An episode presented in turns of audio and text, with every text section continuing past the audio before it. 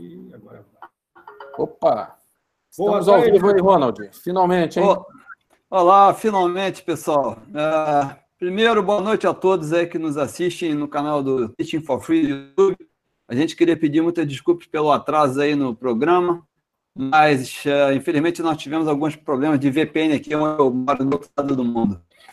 Mas, uh, bem, meu nome é Ronald Van Put, eu sou piloto de 777, sou um membro aí do grupo Teaching for Free. Uh, hoje estou acompanhado do meu colega, comandante Enio Biel Júnior, da aviação executiva. Está se apresentando aí, Enio, por favor. Prazer, prazer, Ronald. Estamos aí juntos. Legal. E a todos que nos assistem hoje, a gente queria falar que o grupo Teaching for Free, idealizado pelo nosso amigo Rafael Santos, é, é, um trabalho de grupo. O que vocês vão assistir hoje aqui, essa apresentação, é o resultado de um esforço conjunto de todos os participantes. E eu estou muito feliz de poder estar participando desse grupo e aprendendo muito de um universo que não é o da aviação comercial, mas da aviação executiva em geral. Voltando às nossas raízes, né, Enio? Isso. Excelente. O... Aproveitar também quero pedir desculpas aí. O pessoal hoje fechou o espaço aéreo lá do Paquistão e cortaram o VPN aí do Ronald lá nos Emirados Árabes. Por isso que a gente teve esse problema aí. É, tem alguma coisa acontecendo, tive que fazer umas alternativas aqui para passar por esse bloqueio. Mas vamos lá, desculpa novamente, e vamos em frente para a apresentação. Por causa dessas dificuldades técnicas, a gente vai ficar com a apresentação aparecendo e eu e o Enio discutindo aqui como se fosse um papo de hangar. Talvez a gente não consiga alternar tanto quanto a gente gostaria aí. A gente pede desculpas aí pelas limitações. Perfeito. Tá bom? Então, Enio, eu vou botar aqui o slide inicial e vamos em frente. Vamos à luta. Só me confirma que está tudo. Vocês estão vendo normal aí. Eu estou te recebendo bem, estou te vendo bem Não. aqui, Ronald. Agnaldo, travou aí o, o vídeo, está aparecendo o slide legal? Ainda não. Ainda, ainda não. não, Ronald. Não apareceu? Não, está aparecendo só a sua, a sua câmera. Não está aparecendo a tela com os slides. Então, vamos lá. Share. Confirma aí. Isso. Beleza. Então, como a gente falou, bem-vindos aí ao grupo Brazilian Pilots Teaching for Free and Helping for Free. E hoje eu aproveito para fazer uma homenagem ao GIPAR, a segurança de voo da Vale, que foi onde tudo começou, lá pelos anos de 1995 com meu grande mestre Roberto Tadeu Pimentel, com quem eu tive o prazer de trabalhar vários anos, uma equipe fantástica. E ao CENIPA, que me formou como agente de segurança de voo, a quem também eu presto homenagem hoje aqui. Nós hoje estamos aqui para falar de segurança de voo, mas particularmente em aproximação estabilizada, né, Enio? Exatamente. Assunto importante para todo mundo. Não é verdade? O grupo Teaching Free tem observado aí o ano de 2018 não foi um dos melhores anos na aviação brasileira. E o nosso objetivo é justamente, com a nossa discussão, com a troca de experiências e o que a gente está fazendo hoje, como se fosse um papo de hangar, trazer esses conhecimentos aí ao nosso público, levar essas discussões aos hangares e tentar esclarecer um pouco, trazer algum, algumas novidades aí que a gente está estudando. Perfeito. Então, nós vamos. Hoje, né, Menino, nós vamos falar sobre o que é aproximação estabilizada, falar sobre safety gate, ou um safety window, o que, que é isso. Vamos falar, quando a aproximação não fica estabilizada, quais são os fatores contribuintes, o que, que acontece quando ocorre a transição para o voo visual e qual a influência do controle de tráfego aéreo nesse processo. Perfeito. Vamos, discutir, né? Vamos discutir as consequências de prosseguir não, estabilizado para o pouso, o que, que acontece e como prevenir, né? E vamos lançar um conhecimento interessante aí, que é a análise chamada Bowtie, feito pela Autoridade Civil do Reino Unido. E vamos também apresentar uma proposta da Fly Safety Foundation, né, Enio, que tenta simplificar esses conceitos de aproximação estabilizada e tornar essa decisão de pouso ou arremetida mais eficiente, mais fácil para os pilotos. Perfeito. E eu e o Enio, cada um vamos apresentar um, um estudo de cenário bem legal para a gente colocar isso tudo na prática, né, Enio? Exatamente, Ronald. Trazer exemplos práticos, né? É, que possam ilustrar aí o que a gente falou e ver quais são as consequências que podem advir para aqueles que não querem respeitar ou seguir isso daí. Legal. E para quem está nos assistindo aí pelo nosso canal de YouTube, a gente agradece a sua audiência, né? E se vocês tiverem alguma dúvida, alguma pergunta, coloca aí no, no site, né? Que o nosso amigo Agnaldo, que está fazendo suporte técnico, vai nos informando aqui e a gente vai esclarecendo no final se ficar alguma dúvida aí, alguma pergunta adicional. Vai ser um prazer. É isso mesmo, Exatamente. vai colocando aí nos comentários aí na, embaixo no vídeo. Aí. Beleza. Beleza. Então, só reforçando, podem mandar os comentários, perguntas, a gente tendo a oportunidade, no final a gente responde as dúvidas de todos aí. Então, vamos fazer uma, primeiro um histórico rapidinho. Como é que começou esse negócio de aproximação estabilizada, né? Lá em 1998, a FlySafe Foundation International, detectando já uma série de acidentes de aproximação em pouso, resolveu fazer um estudo e criou uma iniciativa, um grupo de trabalho multitarefa com várias pessoas da empresa, das indústrias. Isso acabou gerando o que chamou o ALAR Toolkit, que foi um conjunto de ferramentas, um CD-ROM de instrução, os primeiros conceitos de aproximação estabilizada e dicas de treinamento né, para o simulador com o intuito de melhorar esse processo de fazer a aeronave aproximar estabilizada, tomar uma decisão para arremeter, arremeter caso necessário e tentar reduzir com isso uh, a ocorrência dos acidentes de aproximação em pouso que estavam muito altos na época. Né, Enio? E aí, o que, que resultou nisso aí, né, Enio? Exato. É, você vê aí que diversos atores, né, é, stakeholders, é, gente que participa desses eventos, como a IATA, é, a Organização Internacional de Transporte Aéreo, a dos é, controladores, que é a, a IFATCA, é isso mesmo, né? IFATCA, isso. é isso mesmo. O, a IFALPA, que é dos pilotos de linha aérea, o CANSO, todos esses atores entraram juntos, é, sabendo da importância e da relevância desse assunto, para que pudesse estudar o que, que estava acontecendo e, principalmente, o que, que poderia fazer para evitar que problemas e acidentes voltassem a, a, ocorrer por causa desse problema da, da, de não realizar uma aproximação estabilizada. Legal. Então, esse trabalho de, de aproximação é, não estável e as, as práticas, os procedimentos e as melhores maneiras de mitigar esse problema foi é, reeditado após um grande estudo e lançado agora em 2011 por todo esse grupo de pessoas. E o grupo Teaching for Free aproveita esse momento, dia 27 de fevereiro de 2019, para lançar a nossa campanha, né? Stabilized Approach, if not, go around. Ou seja, se você não tiver estabilizado, meu camarada, arremete é. que é a solução mais segura nós vamos discutir e ver o porquê disso, né, Enio? Exatamente. Ou seja, não está estabilizado, arremete. É a melhor atitude a tomar. Legal. Então, prosseguindo aí no slide, vamos entender o que é uma aproximação estabilizada, né, Enio? Isso. Tem muito a ver com então, energia, né, Ronald?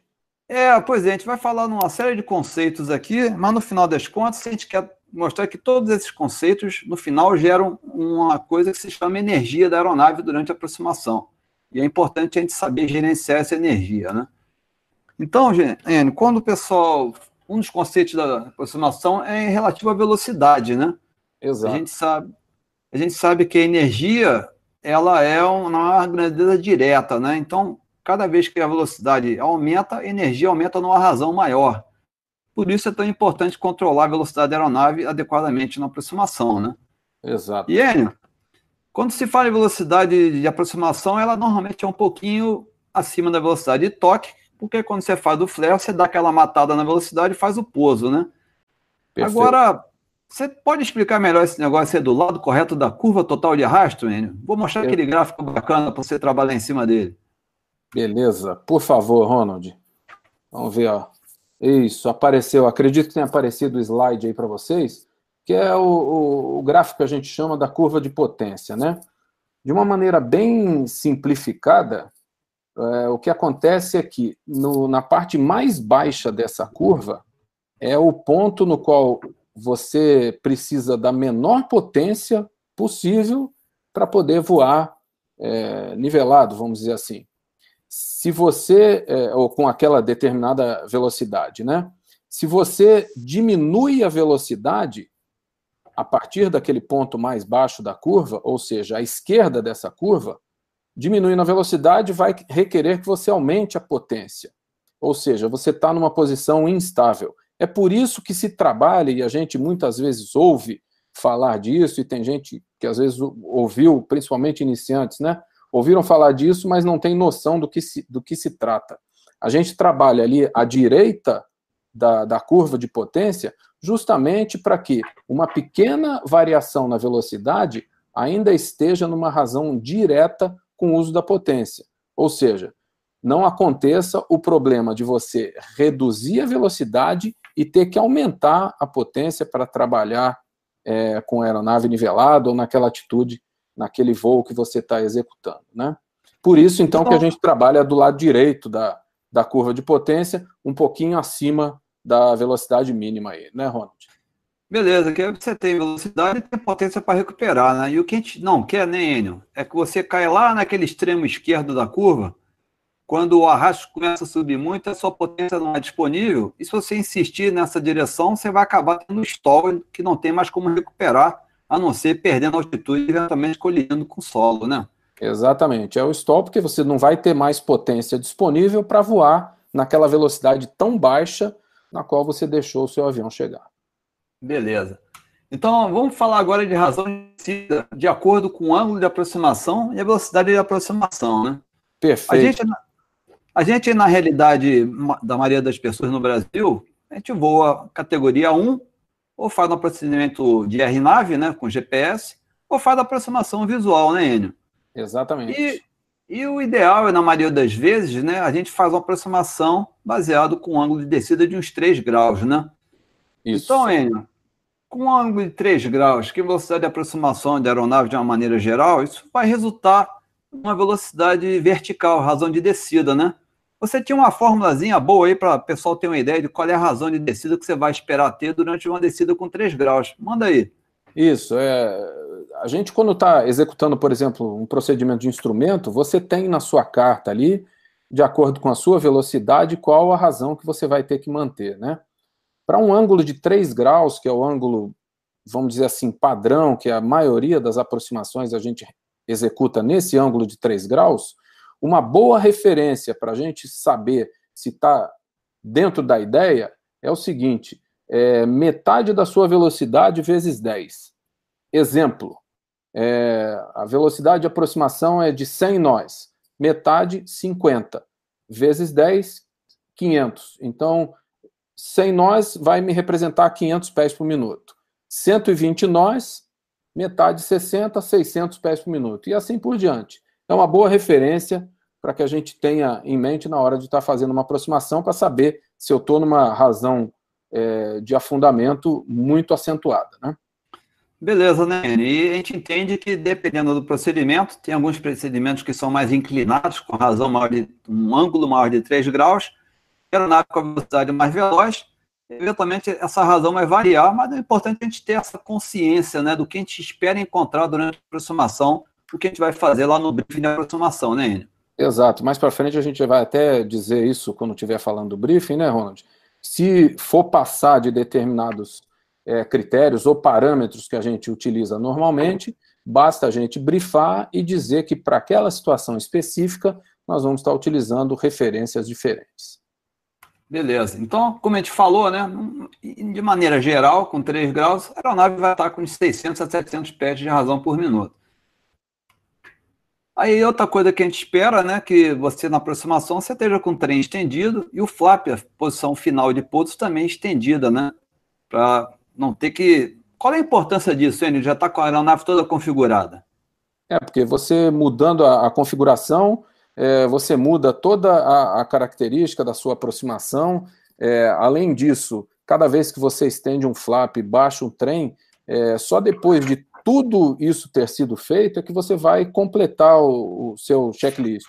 Isso é mais um item para que a gente desvie a nossa atenção, que deve estar devotada exclusivamente para fazer uma aproximação tranquila que resulte num pouso seguro.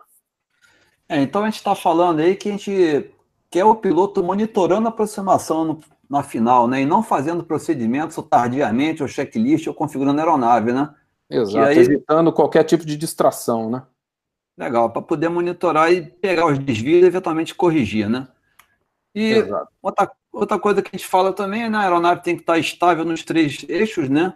Ou seja, eixo longitudinal, vertical e horizontal, com pequenos desvios. E lembrando sempre, né, Enio?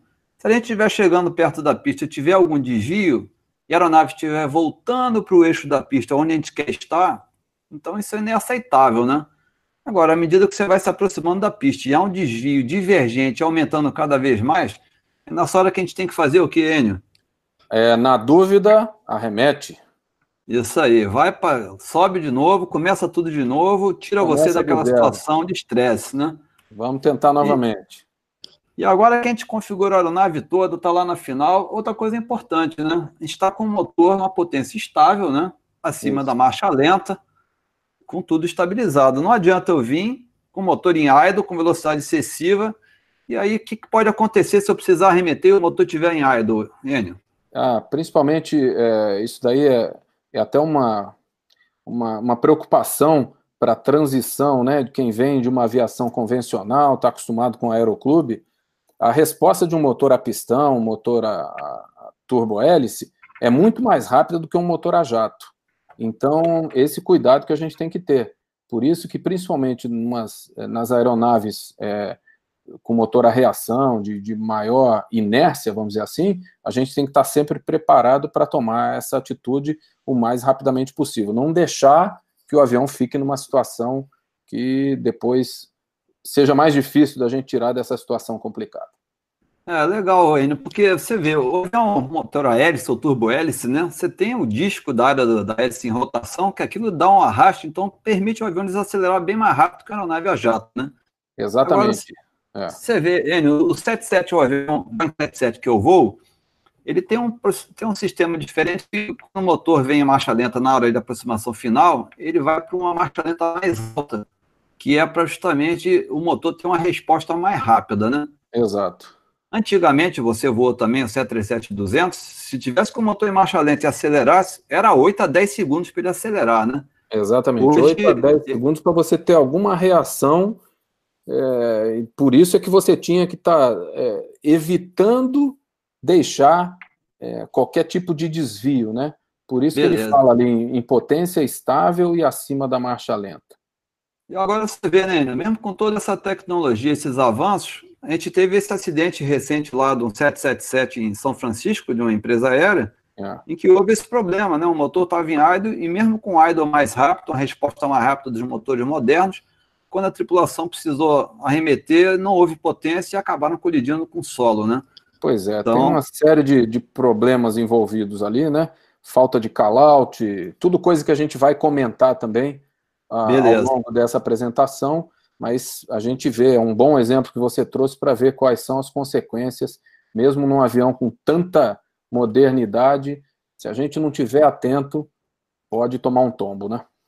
Então, resumindo, falando em velocidade, razão de descida, potência de motor, isso tudo reflete naquela palavra tão importante que a gente já falou aqui, que é a energia da aeronave, né? E, obviamente, uma aeronave pequena tem uma energia menor, muito mais fácil de gerenciar e manobrar o avião, né?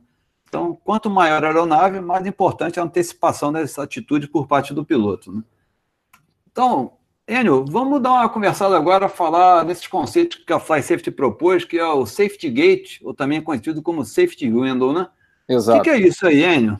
É, Ronald, é o seguinte, a gente sempre fala em aproximação estabilizada, né? É, mas a gente tem que ter um limite para que, a partir daquele ponto, a gente mantenha aquele padrão que já foi, vamos dizer assim, conquistado. Isso varia, como, como você vai mostrar aí, para procedimentos por instrumento, é, procedimento em, em, condições visuais e outras condições que a gente vai é, mencionar só en passant para não, não entrar em, em muitos detalhes. Mas o importante é que a gente leve o nosso avião para esse gate, né, para esse portão ou para essa janela, e que a partir daquele ponto ele já esteja estabilizado e a gente continue a nossa aproximação dessa maneira. O importante, então, é que a gente trabalhe para levar o nosso avião de forma que ele esteja estabilizado nesse safety gate ou nessa safety window aí, dependendo da, da publicação trata com um nome ou outro. Beleza, então vamos ver, porque cada operação é diferente, né, Enio? E cada operador tem características diferentes. O tipo da aeronave, o lugar onde opera, né? Então é Exato. é importante que a gente perceba que eh, esses conceitos eles são, têm uma certa flexibilidade, entendeu? Então vamos dar uma olhada aqui. Quando a gente está voando instrumento, a indústria preconiza que esse gate seja a mil pés acima do nível médio da pista, do terreno, né? Exatamente. Porque você está com a situação instrumento, você não está com referências tão boas para julgar a sua aproximação, então você antecipa essa decisão, né? Exato. E, e obviamente, Enio, pô, tem certas situações, né, uma aproximação de baixa visibilidade, né, quando tem um nevoeiro, a gente joga esse gate lá para trás, algumas empresas, lá para 1.500 pés, para poder antecipar tudo, configurar a aeronave, fazer o checklist e dali em diante, cuidar só de monitorar os desvios possíveis, né?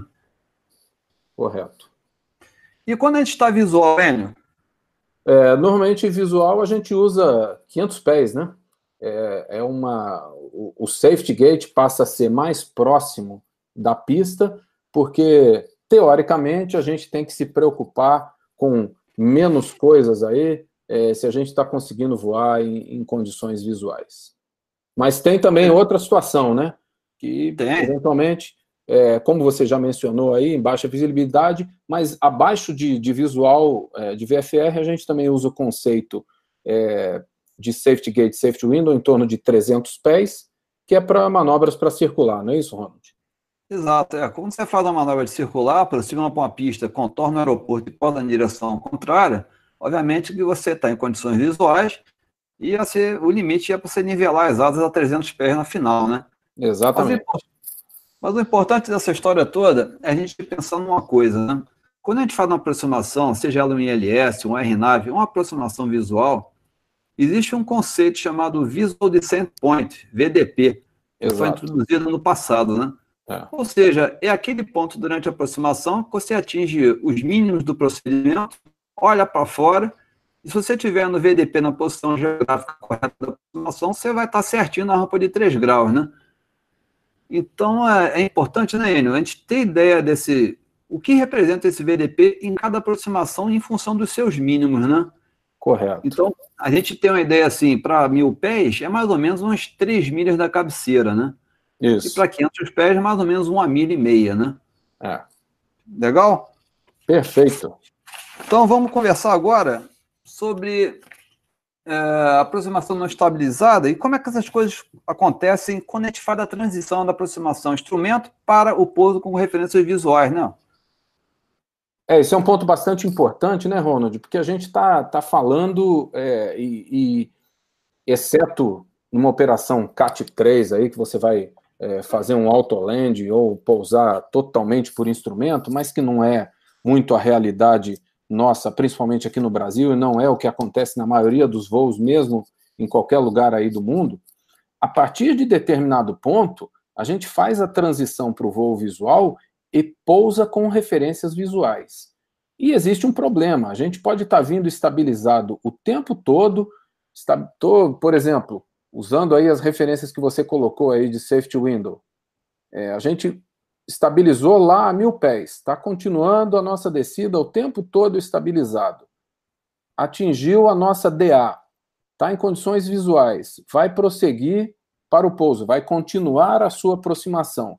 Pode ser que essa aproximação ainda deixe de ficar estabilizada nessa transição da, do visual para o pouso. Isso é uma situação bastante complicada e a, a, os estudos científicos já mostraram isso aí para gente, né, Ronald? E, Anil, essa pergunta que a gente colocou aí, né? A partir da hora que você atingiu os mínimos, avistou a pista e prosseguiu com referências visuais, como é que a gente avalia essa situação, se eu estou estabilizado ou não? Porque a gente sabe que tem muitos aeroportos aí que não tem nenhuma referência visual como um papi ou um vases, né? E aí, o que, que, é importante? Qual é aquela cultura que o piloto deve desenvolver para criar o um modelo mental? Fala um pouquinho sobre isso aí. É, é... Bom, é, eu vou falar primeiro da parte mais simples, né? É, como você comentou, na maioria das pistas, ou em muitas delas, a gente tem é, o APAP, PAP, VASES, tem aquelas referências de, de luzes né, que nos dão a, a é, o, o cross-check nos permitem que a gente verifique se a gente está na rampa correta. Temos as, as luzes da zona de toque, tem as próprias marcações na pista, que são aquelas faixas brancas, né?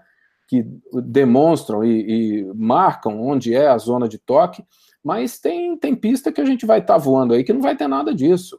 Como tem gente aí iniciando, ou mesmo quem gosta realmente do voo mais romântico aí, vai estar tá voando num, num local com uma pista de grama, de cascalho, seja lá o que for. É, então, mesmo nesses locais, a gente tem que ter essa noção de como está a nossa aproximação. É, a gente costuma dizer que isso é. A gente tem que ter a noção da relação de aspecto, ou seja, a pista tem que se apresentar sempre daquela mesma maneira. Para quem voa sempre no mesmo local, está fazendo toque arremetida, você consegue já ter uma noção, a sua experiência vai, vai te dando essa cancha de saber se você está naquela situação confortável. Sentiu que não está confortável, que deve ter algo errado, muito provavelmente haverá. Então a gente Mas, tem que ter muito cuidado com isso aí, né?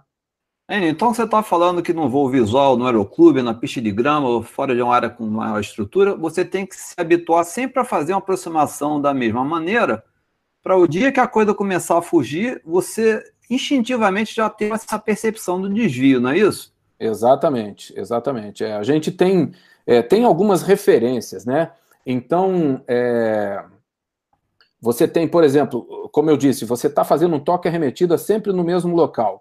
Tem até os prédios, as construções que tem ao redor da pista, é, te dão a, a noção espacial, aquela relação de aspecto, o que a gente antigamente dizia o jeitão beleza, né? Tá, tá, tá do jeito que a gente está acostumado, tá confortável. Mas se a Legal, gente é. não está confortável, é melhor arremeter. E esse é um perigo também, principalmente para quem está é, iniciando e está voando nessas pistas aí, como eu disse, de grama, de cascalho, ou que não tem essas marcações todas, ou não tem um vases, é quando o cara está acostumado a fazer o voo sempre no mesmo lugar e vai fazer um voo para um outro aeródromo. Pô, que seja é, uma pista mais estreita, por exemplo, ou uma pista que tem um slope, isso tudo vai mudar a noção que ele tem é, de visada ali e pode trazer alguns problemas, não é isso? Enio, então você está falando aí das tais das ilusões visuais, né? Exatamente, exatamente, Ronald.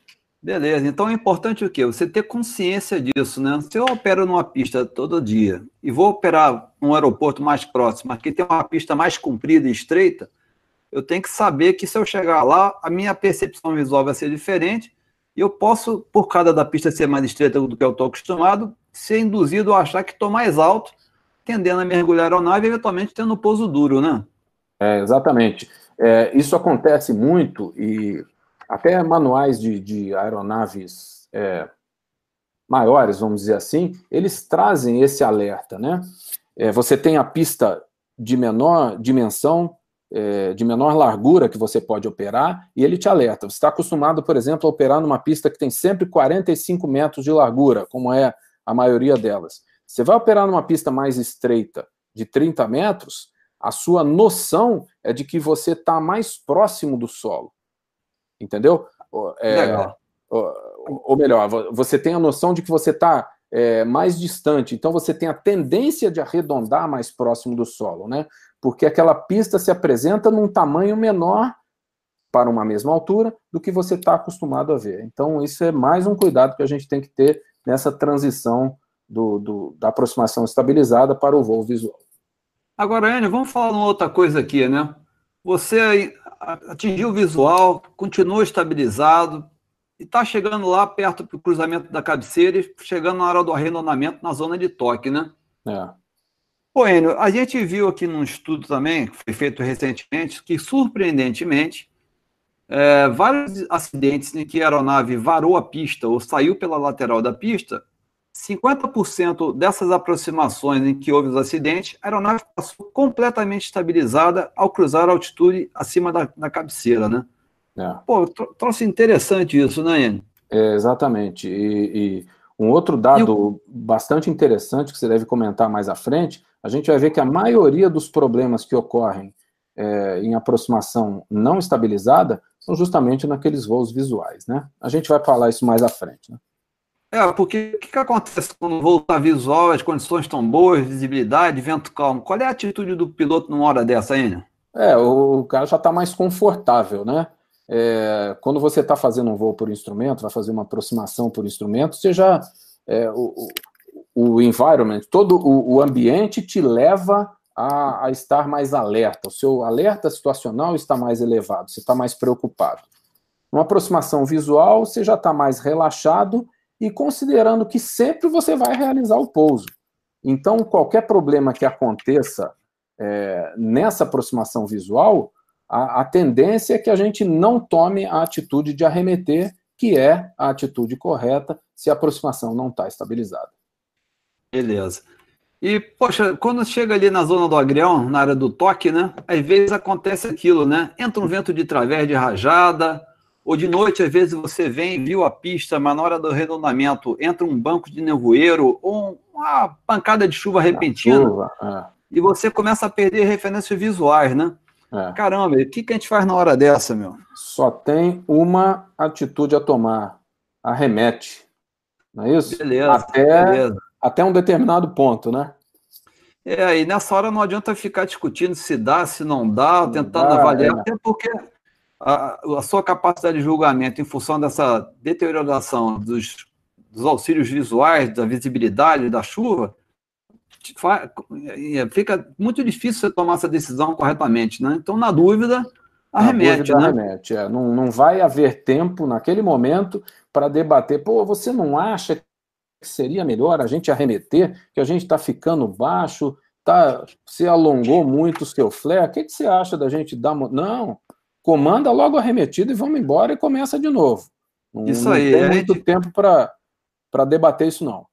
Aí o negócio é lá no briefing, né? ou se você estiver voando sozinho, seja mentalmente se preparar, nessa hora, se houver uma tripulação de mais de um piloto, ou se for um voo de treinamento numa, numa escola de aviação, ter uma comunicação clara e efetiva, né? usar um call-out bem direto, ó, tá comigo, tô arremetendo, para não ter dúvida ali, não haver um, uma perda de controle numa hora dessa de transição, né?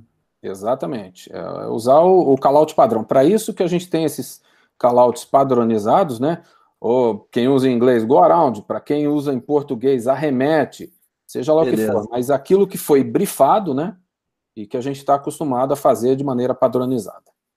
Beleza. E vamos ver aí a influência do controle de tráfego aéreo nessa história, né? Como é que é. Um, um, o controle de tráfego pode acabar desestabilizando a aproximação? A gente viu nesse trabalho lá da, da revisão de 2011 de aproximação não estabilizada que o controle de tráfego aéreo participou ativamente desse processo de revisão. E eles estão aí para nos ajudar no dia a dia, esse é o objetivo, né? Mas a gente percebe que entram aí outros fatores, né? a eficiência de infraestrutura, o tráfego muito elevado, uh, e que o controle acaba tendo que colocar mais aeronaves para pousar em tempo menor possível, aumentar a eficiência do controle de tráfego aéreo, e com isso a gente acaba percebendo alguns problemas que isso causa no gerenciamento da nossa aproximação, né, Enio? Perfeito, exatamente. É, e a gente vai ver que muitas vezes, como você mesmo muito bem colocou aí, Ronald, é, o, o, pessoal, as, as organizações que é, de, de classe de controladores de tráfego aéreo participaram desse trabalho porque julgam esse tema de aproximação estabilizada é muito importante. E muitas vezes eles estão executando o trabalho deles, pedindo, é, dando certas orientações, ou pedindo para você manter determinada velocidade, determinada configuração, é, não é no intuito de atrapalhar a sua aproximação, entendeu? Ele, ele muitas vezes tem que lembrar que ele é um controlador de tráfego aéreo, ele não é piloto. Ele não sabe qual é a capacidade de desaceleração da sua aeronave, o que, que você pode cumprir ou não. Por isso que é sempre importante o diálogo. Beleza. Então vamos ver aqui como é que isso acontece a relação do piloto com o controle de tráfego aéreo. O Agnaldo, vocês aí, tá todo mundo vendo esse slide da influência do controle de tráfego aéreo? Porque eu estou vendo aqui tem gente no ar aí com um pouquinho de, de dúvida. Não, Só tá para fazer um cross. Tá, tá, beleza. Tá, tá jóia. Então, Enio, uma das coisas que acontece com bastante frequência, né, é o controle, até aquela coisa que o piloto gosta, né? Pô, eu dou uma encurtada aqui na minha aproximação, vou posar antes, vou para casa mais cedo, né?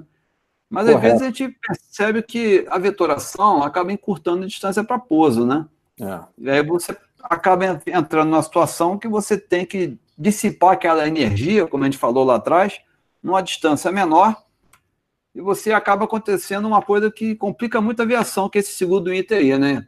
Pode falar sobre ele? Claro, é. Isso é, é o que todo piloto evita, né? Num, num procedimento ILS, VGP, seja o que for é, interceptar a trajetória de planeio por cima, porque certamente você vai ter que reduzir a sua potência para um, um, um, regime menor do que o que você vai ter que usar para aproximação estabilizada, e a tendência é que as coisas comecem a ficar mais complicadas. Principalmente se a gente levar em consideração que essa interceptação por cima, ela já vem de uma aproximação que o controlador, por exemplo, te pediu para manter determinada velocidade até mais próximo do marcador externo, da pista, seja lá o que for. Beleza. E aí, se te juntar mais esse fator aqui, que é a hora que o controle fala para você, pô, dá para manter 180 nós até 10 milhas e 160 até 4 milhas, é o que acontece muito na minha realidade aqui. Aí você começa a juntar o quebra-cabeça aí, né? E é. olhando sobre aquela ótica do modelo do queijo suíço do James Reason, né? você começa a empilhar uma série de fatores que começam a complicar a tua vida, né? É, a, então, gente, a gente brinca, né? É, tá alto, porém embalado. É, isso aí. E é interessante, Enio, que a BEA, Agência de Investigação Francesa, fez um estudo sobre a arremetida e mostrou justamente isso. E tem mais uma coisinha que eles vão colocar, que é essa informação aqui, ó. Quantas vezes você, agora que Guarulhos está começando com essa operação é, simultânea, né? em que a aeronave está posando, outra está decolando, ou duas aeronaves posando ao mesmo tempo, muitas vezes acontece, como é na minha realidade aqui também, eu estou aproximando para uma pista da esquerda e tem um cara decolando a pista da direita, se eu vier arremeter, eu posso acabar interferindo com o cara que está decolando. Então, o controlador, ele já sabe que se isso acontecer, eu não vou fazer a arremetida padrão publicada na carta. Mas o problema, né, Enio, que a gente já lá na aproximação, antes de começar, já fez um briefing, olhou o procedimento de arremetida e já está com aquilo tudo preparado na cabeça, né? É. Então, a BEA chamou muita atenção para esse fator. Se o controlador de tráfego aéreo e eles estão apoiando essa iniciativa, por isso que fazem parte, a Federação dos Controladores faz parte desse estudo, você deve informar o piloto antecipadamente. Olha, se for arremeter, curva esquerda 30 graus, mantenha tal altitude, que aí você já faz um rebriefing, já se programa mentalmente e não toma aquele susto, né? Que acaba gerando uns erros, né? Isso foi comprovado assim no estudo, todo mundo que fizeram um estudo com 12 tripulações, mandaram eles fazer uma arremetida, só não contaram para eles que iam trocar a proa e botar uma altitude mais baixa do que a publicada. E no estudo no simulador, das 11 tripulações, só uma conseguiu cumprir proa, altitude e fazer o sequenciamento correto da manobra. Entendeu? É, isso mostra bem a, o, o, problema que é trocar o perfil de arremetida depois que você começou a aproximação, né? Então, por isso e que é importante também a colaboração dos controladores aí nesse, nesse assunto. E, a, e, a, e aquela história, né? Você também é o que a gente chama de normalização do desvio, né? É. Tá todo mundo fazendo aquela aproximação, mantendo 180 nós até 10 milhas, 160 até 4. Aí aquele dia vem você, tá desconfortável, tá novo no avião, ou está voando um avião diferente, como é o caso do executivo, que né, volta e meia estão voando um outro avião, e você, poxa, você não quer ser aquele cara chato que vai falar assim, olha, pô, desculpe aí, mas eu não dá e vou atrasar todo o tráfego atrás de mim, mas você não acha que essa é uma atitude boa para o cara se defender de colocar numa situação inconfortável ou que ele vai acabar ficando alto, porém veloz? É, é claro. É... Pode ser que muitos daqueles que aceitaram a mesma vetoração tem um avião diferente, que consegue desacelerar de uma forma diferente, ou até estejam se colocando numa situação não muito adequada. Então, por isso que a melhor coisa a fazer, se não tem condições de cumprir o que o ATC está pedindo, é dizer, unable, ó, não, não, não tem condições de, de cumprir. E certamente o controlador vai dar, arrumar uma outra solução para te encaixar naquela aproximação. Beleza, isso aí. Então você não, você não é obrigado a aceitar essa solicitação ou não, que o ATC está fazendo para você. ficou desconfortável, declara o controle e acha uma solução alternativa, né? Eu vou mostrar agora no slide que a Boeing fez, que é bastante interessante, que são os fatores contribuintes para a aproximação não estabilizada. Esse gráfico é o seguinte, ele é dividido entre a fase de aproximação até o cruzamento da cabeceira e do cruzamento da cabeceira em diante, né? E se você reparar as bolas, quanto maior a bola, o fator contribuiu mais para o acidente, né? Então, quando a gente vem lá na aproximação inicial, é aquele conceito que a gente acabou de falar, alto, por e veloz, né? O cara é. começa a ficar alto, tá veloz, aí começa a mergulhar, potenciado, e a coisa começa a sair do controle, e o áudio do cara vai até quase transbordar, né? Numa hora dessa, pô, momento de cauda, como a gente vê, a pista 15 no galho, mudança de tempo, às vezes você vem no Tinguá, dá um vento de 15, 20 nós de cauda, começa a enrolar a vida do aviador. Né? É. E interessante, como a gente falou, né? Cruzou a cabeceira, você, a maioria dos 50% dos caras na cabeceira, a coisa deteriorou dali para diante. Né? O que aparece muito aqui, claro, é o pouso longo, né? Você pode falar sobre isso aí? É, o, o, o pouso longo é um. Você vê que o, o círculo aí está bem grande, né? É, é aquela história, o cara tentar, o piloto tentar caprichar, fazer um pouso suave e acaba é, tocando é, bem fora da zona que ele deveria fazer o toque. Outro problema é aquele piloto que não, acha que está sendo mais seguro quando ele diz o seguinte: não, a minha VRF é 105 ou 120, mas eu vou botar aqui para cada filho eu ponho cinco nós e mais 10 nós para minha mulher. Ele acha que ele vindo mais embalado, ele está sendo mais seguro, quando isso obviamente não é verdade, né? Você vai acabar tocando mais longo e a sua chance de, de não parar no comprimento da pista é muito maior. E, e Lembra, Enio, toda outra coisa também que às vezes o pessoal tem uma noção errada, né? De vir baixinho numa aproximação que a gente chama de flat approach, flat né? approach, exatamente. É. Pô, o cara vem baixinho achando que vai posar na, posar bem no início da pista, mas na realidade com ele vai acabar posando mais lá na frente, né? E olhando esse círculo aqui, cara, você falou para mim que tinha uma conta interessante aí para demonstrar os casos em que você vem com a velocidade de aproximação maior e posa com essa velocidade elevada sem induzir, o que, que isso representa em termos de parada na pista? É, para cada 10 nós a mais que você mantém né, no cruzamento da cabeceira, isso aumenta em 14% a sua distância de pouso. Então, é, é, é um aspecto muito importante para a gente considerar e por isso que a gente tem que utilizar a velocidade correta para aproximação com as devidas correções de vento, conforme os manuais de cada aeronave. Né? Exatamente, exatamente. Esse gráfico me chamou a atenção uma coisa interessante, Enio, porque nós sabemos que a aeronave para pousar e parar com eficiência, a coisa mais importante é você botar o avião no chão logo, abrir o speed brake para transferir o peso da aeronave para o conjunto de pneus e freios e aplicar os freios, né? Que é o, o fator principal para desaceleração da aeronave, né? Não. Agora, o gráfico aqui nos mostra outra história, né? Está mostrando aqui que a maioria dos casos que a aeronave continuou e saiu pela pista, houve o pouco uso do reversor ou houve uma redução de potência no reverso cedo. Poderia ter usado o reverso mais e talvez conseguido parar, né? É. né?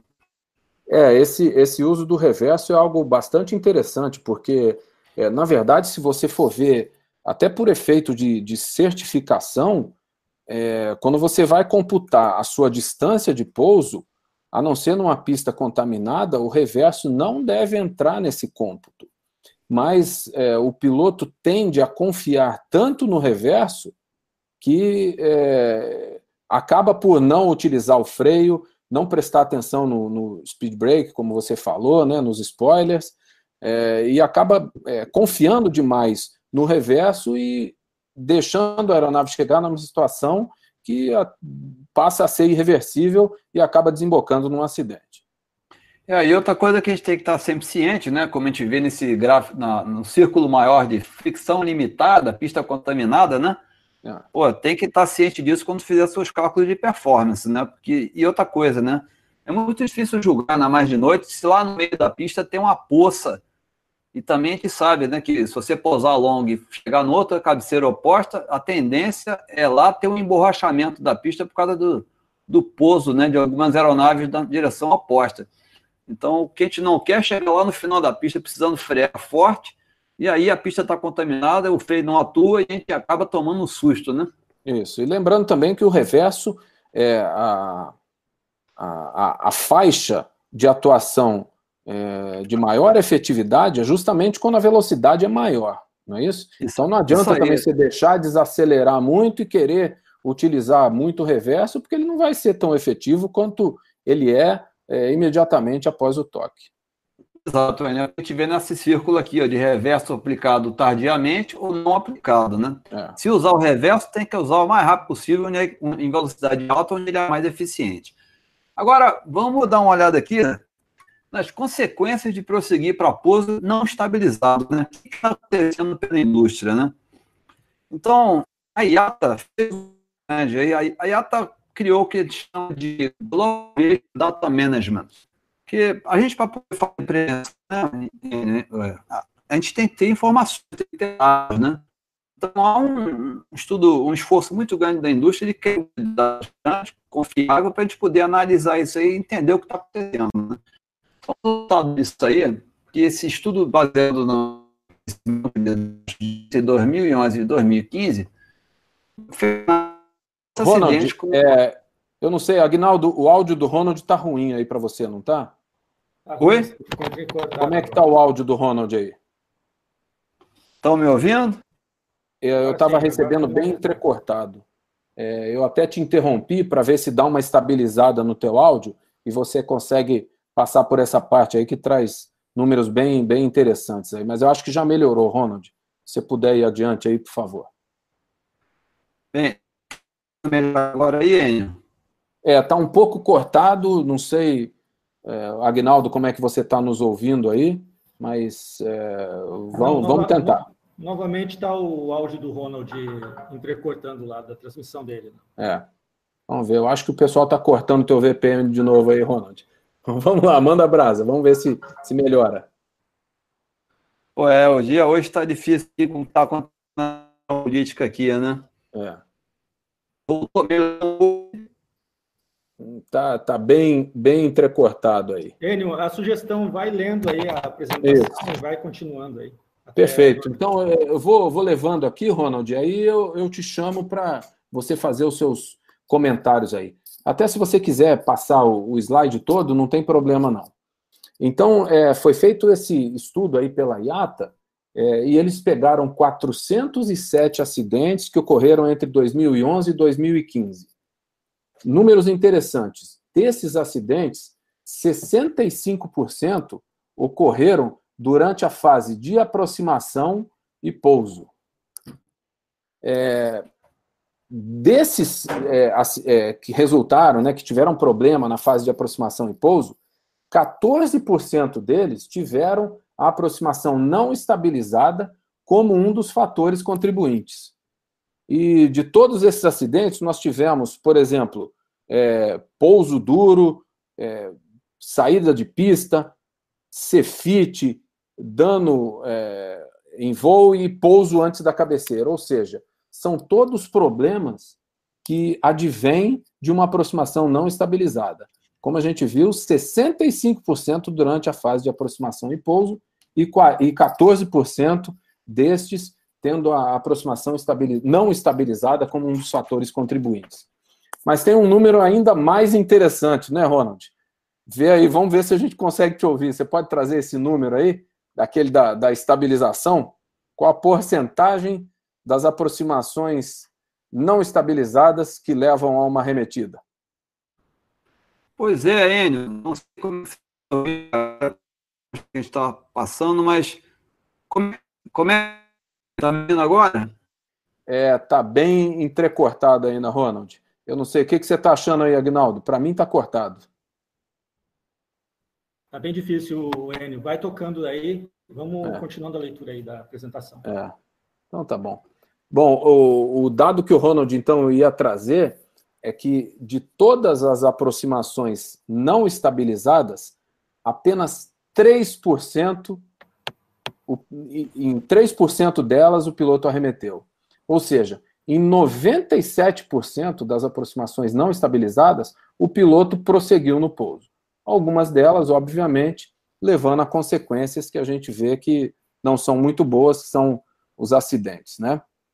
É, aí não sei se você pode avançar aí para a gente, Ronald, próximo slide, por favor. E a gente vai falar então como prevenir, não é isso? Quer tentar é, novamente é. aí, Ronald? Tá, como é que tá, tá me ouvindo melhor agora? Tá um pouco cortado, mas a gente pode tentar te ouvir aí. Então, Enio, eu vou. Quando a gente fala em prevenção, a gente tem que ter dados, né? E tem que ter ferramentas de prevenção, né? Ah, como é que tá? Pegou aí? Tá, me... tá um pouquinho melhor. Tá. Então, o, a Agência de Aviação Civil do Reino Unido criou um modelo Bowtie, que a gente chama de gravata borboleta. E esse modelo está disponível para site do governo inglês é, para ação. Nós vamos pegar um modelo aqui aplicado à saída da pista, de pista, né? Vamos dar uma olhada. Quando a gente olha assim a princípio, é meio assustador, entendeu? Mas, na realidade, eu vou explicar como é que funciona esse modelo aqui, que é um modelo de identificação e gerenciamento do risco. Tá? Nós perdemos a sua tela aí, Ronald. Sério? É, deve ser a sua conexão aí que não está muito boa. Tá tela negra aqui. Putz. Vamos ver aqui se, se volta chato, a conexão. É, ah. Agnaldo, se ele sair, será que tem condições de entrar novamente? O que, que você acha? Vamos ver. Deixa eu tentar fazer uma mudança aqui. É que a gente está te ouvindo bem é, cortado, como estava no início. Deixa eu fazer uma... ver se dá alguma melhora. É isso. De vez em quando a gente ouve bem tranquilo. Agora apareceu agora... sua tela aqui. Tá ouvindo bem agora? Tô, tô te ouvindo bem. Tá, tá então, aparecendo, inclusive, a tela do seu computador aí. Então, é deixa eu voltar aqui. Agora. Não, eu vou jogar de volta aqui. Isso, Voltou? agora tá bom. Acho que você trocou de VPN aí, melhorou bem, viu? Isso, é, eu tô, tô alternando aqui, os caras estão me caçando, né? É, o pessoal, te, a CIA te descobre, você vai lá e muda, pô. pessoal, a gente pede desculpas aí por esses problemas, né? Não, mas, mas... É, é assim mesmo, é medida e contramedida eletrônica. Exatamente. Então, eu vou falar desse modelo de Bowtie, que é um modelo criado pela Agência de Aviação Civil do Reino Unido. É, tem vários modelos específicos para cada situação, que é uma maneira de você identificar e gerenciar o risco, ok? Certo. Então, esses modelos são de conhecimento público, você pode entrar no site da, do CA e baixar, inclusive no final aqui da apresentação, e quando a gente postar lá no, no canal do YouTube, todas as referências dos manuais, os assuntos que a gente comentou aqui, vão estar lá para o pessoal poder se aprofundar a leitura e pesquisar, ok? Então vamos dar uma olhada aqui. Olhando assim, primeiro, parece um bicho meio cabeludo, né, Enio? É. Assusta. Mas deixa... É, mas vamos explicar como é que funciona essa coisa aqui. Você está vendo que aqui no centro tem um quadrado amarelo, né? Eu vou ampliar ele para vocês entenderem, mas eu quero explicar aqui o seguinte: esse modelo trabalha do seguinte preceito. Quando você faz uma análise dos fatores contribuintes, tudo que você puder gerenciar e eliminar o erro, você coloca do lado esquerdo do gráfico. E, e aquilo que você tiver que botar medidas para minimizar a probabilidade de, de ocorrer, que você não consegue eliminar, você bota para o lado direito do gráfico. Essa é a lógica desse desenho aí, tá? Ficou claro? Tranquilo. Então, ó, vamos ver o centro do gráfico ali. Então, qual é o problema que a gente tem aí? É a excursão de pista de aeronaves comerciais, né? Saindo da pista. E ele é causado por que fator? Pela incapacidade de parar a aeronave dentro da distância disponível, né? Entendeu? Correto. Então, agora, o perigo né, é, é a excursão de pista e o evento principal é sair pela pista antes, depois do final da pista. Então, a gente vai dar uma olhada aqui, como medida preventiva, eu estou expandindo cada pedaço do gráfico para ficar mais claro e ver como é que está em sintonia com o que a gente está discutindo aqui, Enio. É. A gente falou muito isso, né? Qual é a medida preventiva para eliminar a ameaça de varar a pista?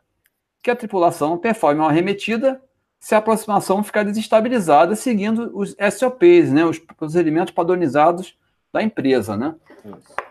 Então, o modelo olha que o operador criou uma maneira de eliminar e essa barreira é boa e é feita através de uma política operacional, um SOP.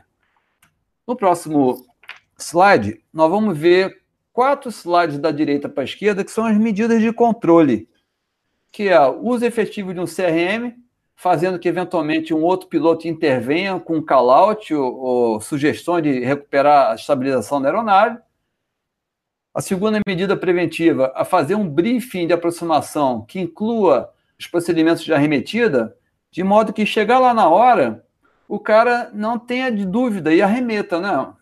A gente vai até discutir isso mais a fundo aí, né, Enio? Exato. O som aí interrompeu um pouco o nosso raciocínio, essa falha, mas nós vamos voltar a falar nessa coisa que é muito importante. E outra coisa você vê, né? A parte de treinamento, o terceiro slide da direita para a esquerda, o quadrado aí que o operador, né, a empresa aérea, faça o programa de treinamento em simulador, incluindo exercícios de, de arremetida, né? Que é uma coisa que a gente não faz muito na prática também na aviação, né? Quantas vezes um piloto arremete na sua vida? São poucas, né? vezes no simulador, né? Isso foi até algum, algo que a gente já comentou, que é aquele é, problema do, do, piloto ter até o receio de executar uma arremetida, porque é algo com o qual ele não está acostumado. E aí, é, você, a gente viu também, né, Enio, que a maioria das, dos problemas acontece nas arremetidas normais, né? Não é nem tanto quando o cara tem uma falha séria, ou mecânica, ou falha de motor, mas nas arremetidas normais que os acidentes estão acontecendo, né? E, obviamente, que para o piloto ter tranquilidade de fazer uma arremetida e não se sentir pressionado, é importante que a empresa tenha uma cultura que encoraja esse procedimento de arremetida, que ele não seja penalizado, chamado a atenção, né? para deixar ele confortável. E você vai olhar o gráfico, e é aí que eu vou voltar naquela coisa que a gente precisava muito chamar atenção, Enio. Esse quadrado é, à esquerda, ele representa um problema, um fator complicador nesse processo de iniciar uma arremetida e evitar um pouso longo e varar a pista, que é a resistência do tripulante a iniciar a arremetida por causa da fixação em uma tarefa, né? Então é. vamos falar, eu quero falar aqui agora num termo que a gente vai querer meio que desmistificar esse problema, que lembra daquela palavra feia? Cognitivo. É. Não tem um tal de bloqueio cognitivo? Bloqueio cognitivo, isso é interessante, né? Pois é, então vamos, vamos passar limpo essa história. Ou seja, quando o piloto sai de casa para fazer um voo, ele está planejando ir para um aeroporto e fazer seu voo de A para B e chegar lá com segurança, não é, Enio? Exatamente. E a tendência Legal. é querer completar a tarefa, né? Exatamente. E justamente, cara, é, a gente, quando teve aquela falha lá do som, eu, eu queria reforçar esse número, né? Muito importante, que nesse estudo lá que foi feito no banco de dados, de 2011 a 2015, pô, perceberam que 97% das tripulações não arremetiam quando havia um problema. Só 3% das tripulações, hein, é, não é impressionante esse número? Faziam é arremetida e evitavam um acidente, né? É, você vê, o piloto conhece os critérios, sabe o que tem que fazer, reconhece que está desestabilizado e mesmo assim ele não arremete. Isso, então é, é, é preocupante. É aí que eu quero colocar essa questão do bloqueio cognitivo. O que quer dizer bloqueio cognitivo para a gente acabar com a mistificação dessa palavra, né? Na realidade é aquela história, você está vindo para posar, você está alto, está veloz, o flap ainda está estendendo, você não terminou de botar o flap, não deu o checklist de pouso ainda, e o balde está já transbordando e você está atingindo a sua capacidade máxima de raciocinar, de avaliar aquela situação, entendeu?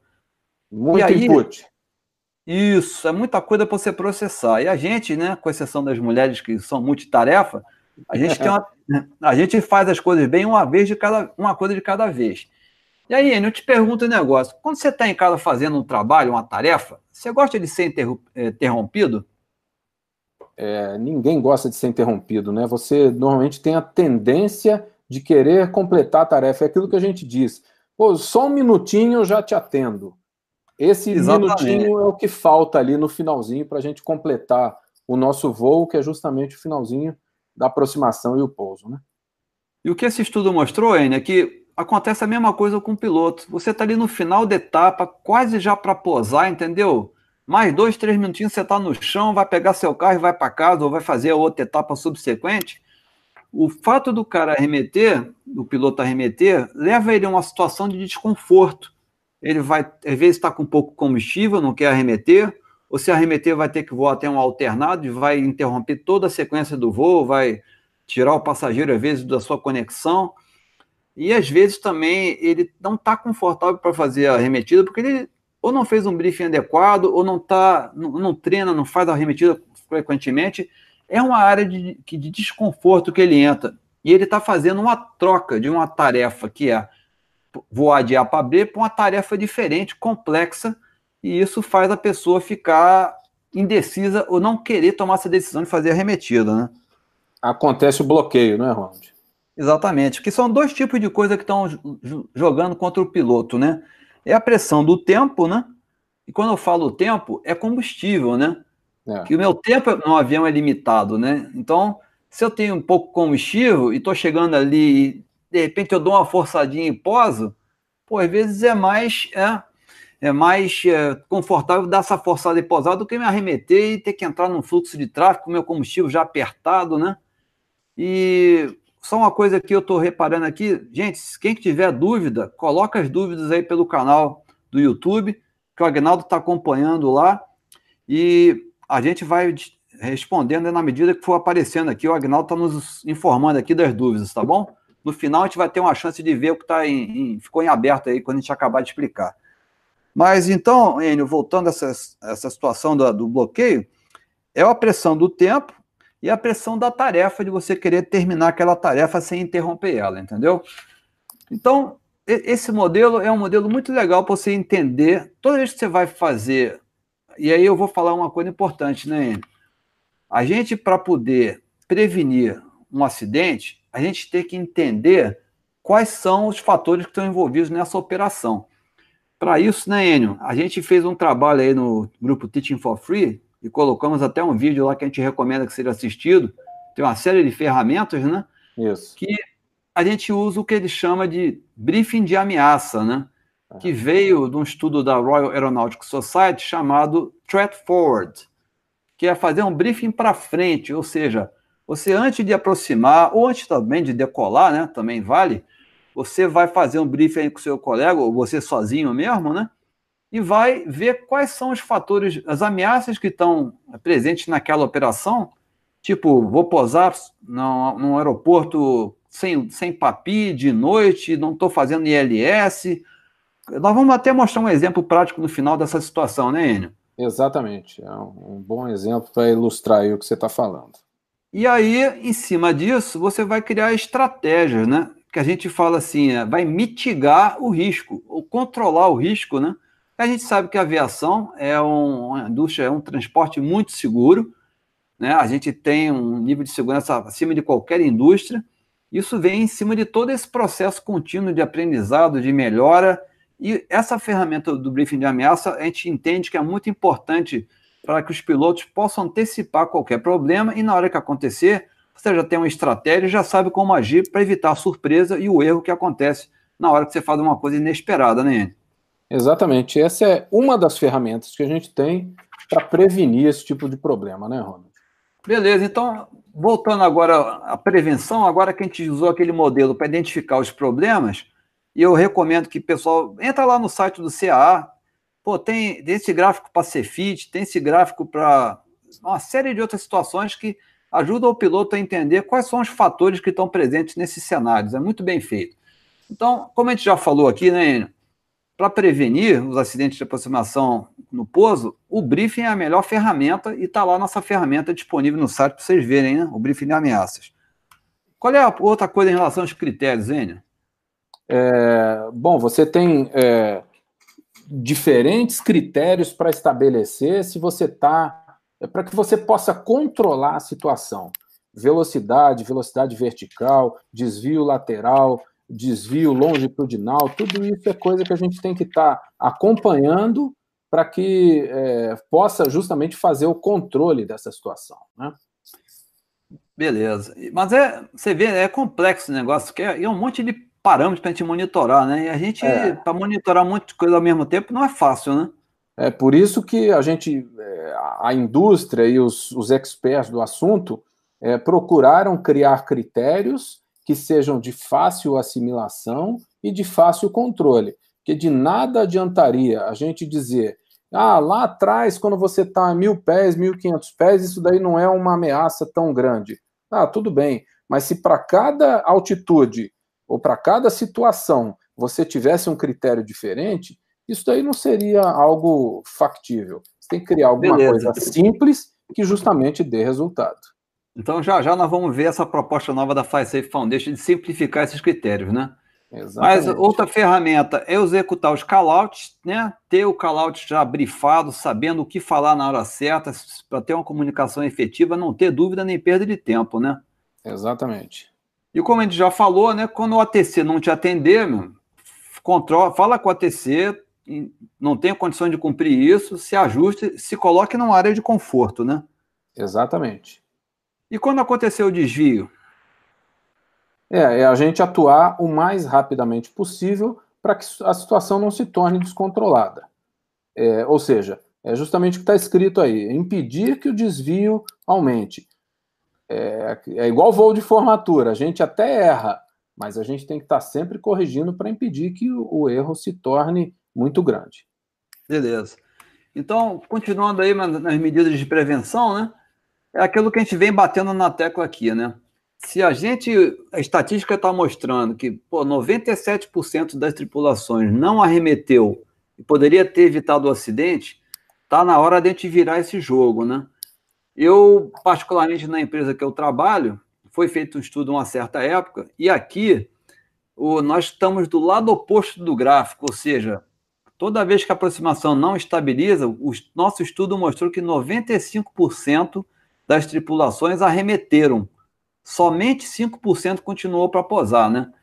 É, Mas... Não é sem motivo que a, que a empresa é uma das mais seguras do mundo, né, Ronald? Ela passou a enxergar que a arremetida é um procedimento até recomendável, coisa que há algum tempo atrás ou em outras empresas não acontece.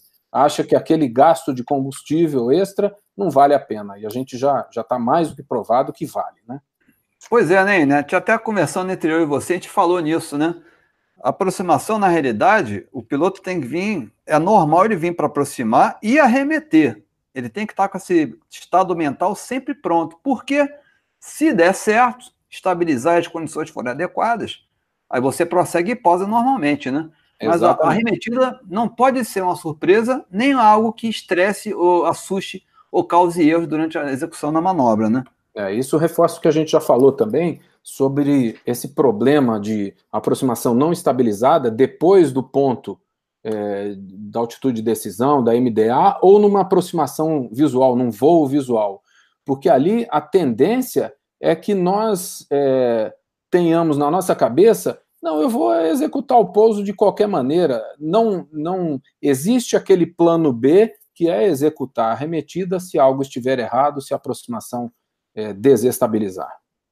Legal, então é o que a gente falou também, né? Pô, você tem, você, a hora que você chegar nos mínimos, você vai continuar a aproximação, mas é uma, uma troça que a gente conversou, né?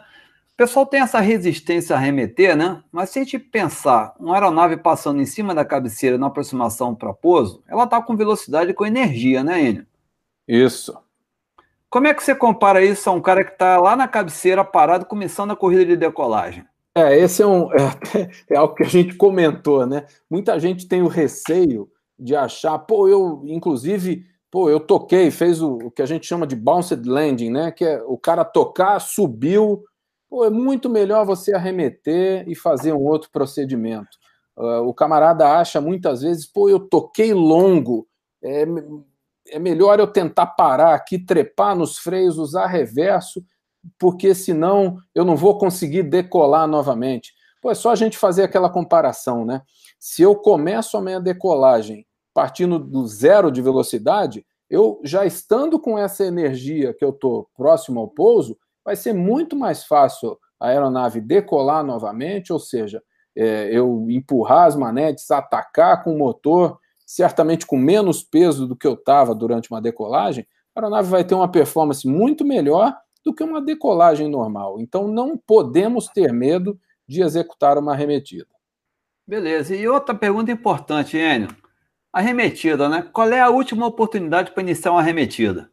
É, a gente até já tocou aí ampassant, mas sempre lembrando, todos os manuais, eu não vi outro, é, um manual que diga algo diferente, todos os manuais que eu já li, até a aplicação do reverso, eu posso arremeter. Depois que eu iniciei o acionamento dos reversores, aí eu não devo mais iniciar uma, um procedimento de arremetida. Então, acionamento do reversor é a resposta aí para essa sua pergunta. É, então isso nos leva a ter duas considerações importantes, né, Enio? Primeiro, deixar bem claro aqui que, como você falou, a grande maioria dos manuais que eu conheço e já voei falam que a hora que você aplica o reverso, existe uma grande possibilidade de, se você precisar remeter, o reverso não voltar à posição normal, não ficar estou, né? não guardar. Isso. E aí, se você tentar voar com o reverso aberto, você não vai conseguir voar e vai se acidentar. Então, Exatamente. essa é a razão bem clara para. Aplicou o reverso, não tem mais arremetido. Não mais. Isso nos leva a pensar bem para definir que, poxa, eu posei, estou correndo na pista, o avião começou, pegou uma rajada de vento, começou a ir para a lateral da pista. Então, quando eu tiver essas situações de baixa visibilidade, vento de través, chuva passando pelo campo, talvez eu tenha que fazer um briefing para determinar esse ponto de arremetida bem claramente, ter um call-out bem claro com outro piloto, ou num voo de instrução, né, com dois, e ter o cuidado de saber que na hora que eu meter a mão no reverso, acabou minha aviação, né? Então, Exatamente. talvez, como você falou, não uso o reverso, dá uma margem, um pouquinho mais de tempo para você tomar essa decisão de arremeter, para ter sucesso na manobra se precisar, né? Perfeito. E é que a gente já vem batendo aqui no briefing, no treinamento, conhecer o procedimento de arremetida para que você não tenha receio de executá-lo, não seja um impedimento a essa troca de tarefa que a gente viu acontecer, né? Então, vamos tentar agora ver como é que a gente pode simplificar a vida dos pilotos, né? Porque esse negócio de aproximação estabilizada, a gente está vendo aqui que a Fly Safety, quando fez essa proposta lá no passado, eu até tive a oportunidade, um grande colega que era safety da TAM na época, de representar a Fly Safety e trazer esses conceitos para o Brasil, para as empresas comerciais, seja grande, médio e pequeno porte. É, não só para o Brasil, mas para a América Latina. E o que a gente sentiu na época foi a importância de você é, ajustar esses parâmetros de acordo com a realidade da empresa e ter uma certa flexibilidade porque senão o cara olha para você e fala, ah, pô, mas esse, esse cara tá falando uma coisa que aqui não tem como fazer, né? Então, o, ob... adequar o objetivo... ao seu tipo de operação, né? Exato. Existem então... esses parâmetros que servem como referência, mas você tem que adequar para o tipo de operação é, que você rotineiramente realiza, né? Beleza. Então, a ideia justamente dessa proposta nova que foi feita pela FlySafe foi uma revisão dos parâmetros de aproximação estabilizada para tornar uma coisa mais prática, mais eficiente e permitir que o piloto tenha mais facilidade em tomar a decisão de arremeter, né? Exato. Então vamos dar uma olhada aí. Esses parâmetros se dividem em algumas áreas. A primeira é a configuração da aeronave. Ou seja, a aeronave tem que estar na configuração de pouso, com o trem abaixado, flap na posição de pouso e o speed brake recolhido, né? Não adianta eu vir lá com o trem embaixo o flap, mas speed brake escancarado o motor em idle, a velocidade alta, tentando corrigir de última hora. Não é isso que a gente quer, né? Por isso que o conceito é tão claro assim. E o outro é aquilo que a gente sintetizou em termos de energia, né? A energia ela é resultado de três coisas que a gente vai falar agora. Uma é a velocidade estabilizada entre a velocidade de referência, que é o cruzamento da cabeceira, e mais 10 nós, com as devidas correções do vento. Você quer falar um pouquinho aí no conceito de velocidade de aproximação? É, sim, eu posso falar. A maioria, é, a maioria, muitos aviões é, utilizam a, a VRF e uma velocidade de aproximação, normalmente um pouquinho acima, 5 nós pelo menos, acima da VRF, né? É, e, e, a gente tem essa correção do vento, que via de regra também, é, metade do vento mais a rajada, mas isso daqui talvez não seja o mais importante. O mais importante é que a gente tenha uma referência para que, se eu não estiver dentro da velocidade estabelecida e dentro dessa gama entre VRF e VRF mais 10, mais a correção do vento, eu não estou estabilizado. E aí eu tenho que tomar as medidas para corrigir isso daí. Beleza, então é você ficar cobrindo ali, né, estabelecendo, né, esse parâmetro pode variar, como a gente falou, dependendo das condições, e a hora que você definiu esse parâmetro de velocidade de aproximação, você manter uma potência adequada para manter essa velocidade, né? Beleza? Isso. É o que você colocou aí, de VAP, que é a velocidade de aproximação, que via de regra é a, a VRF, né, velocidade de referência, mais 5 nós no mínimo. Beleza, isso aí. E outra coisa importante é a razão de descida, né, Enio? Menor do que mil pés por minuto, na maioria das vezes, certo? Porque vai isso. ter determinada situação que a gente vai fugir disso e o que, que a gente tem que fazer?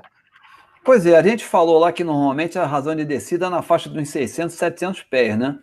Mas Isso. o dia que eu vou lá fazer uma aproximação no aeroporto elevado, com a temperatura alta, ou aeronave mais pesada, eu posso ter uma, uma velocidade de aproximação que, de, em função do ângulo de descida, tem alguns aproximamentos de ILS que não é 3 graus, chega até 3,5, ou como eu já vi em Innsbruck, 4,5 graus de ângulo de ILS, de glide slope, né? Pois é, tem London City que 5,5 graus, tem Steep Approach aí que chega a 6 graus.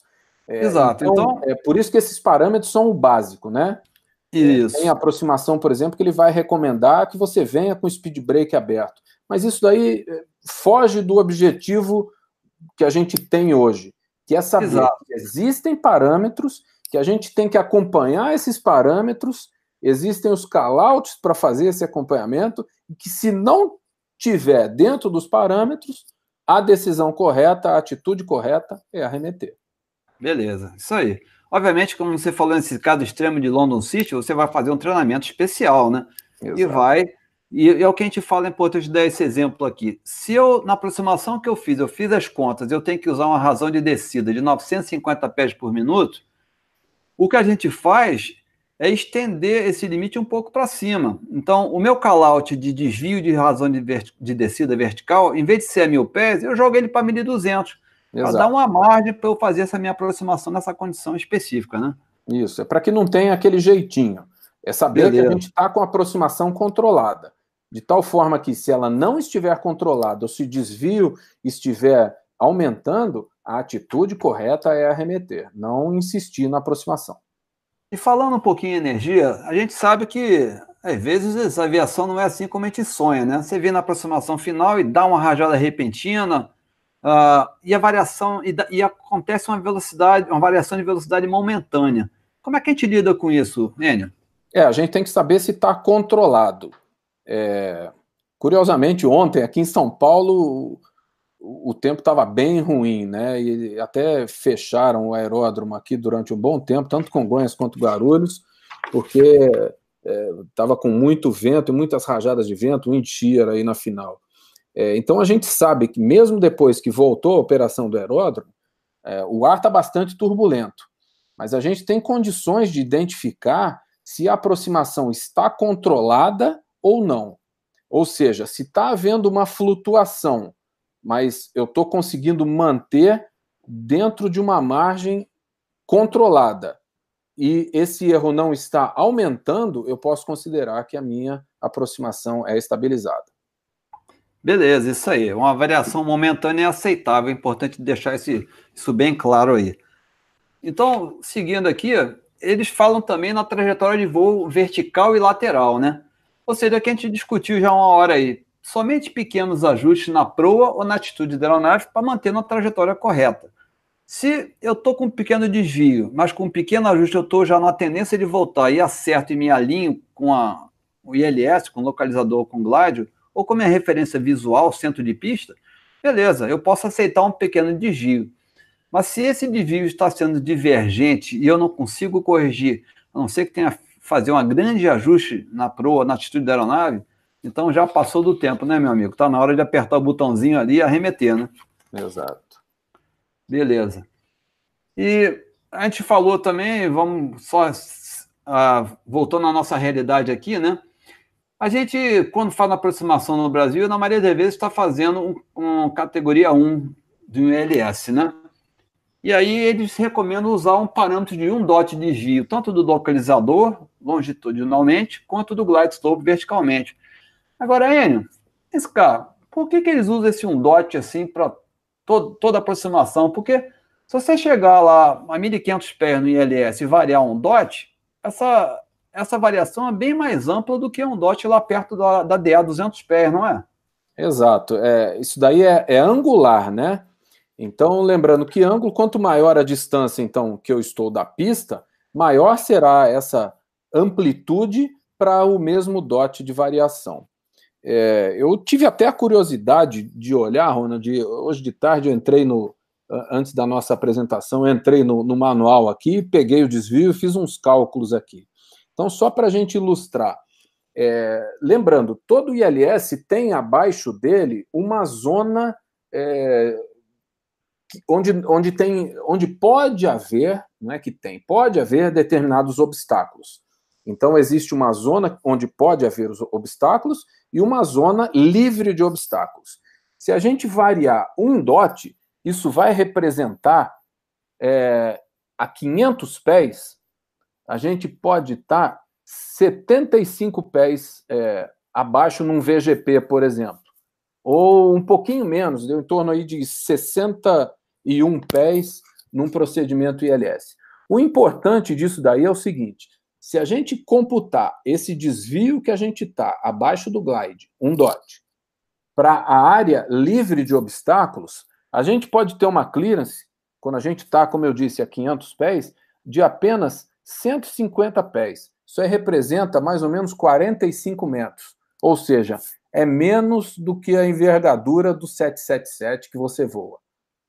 Resumindo, então, a 500 pés de altitude, se eu estou um dot abaixo, eu estou a menos de uma envergadura, posso estar a menos de uma envergadura de um 777 de um obstáculo que esteja ali abaixo da minha trajetória. É algo preocupante, né?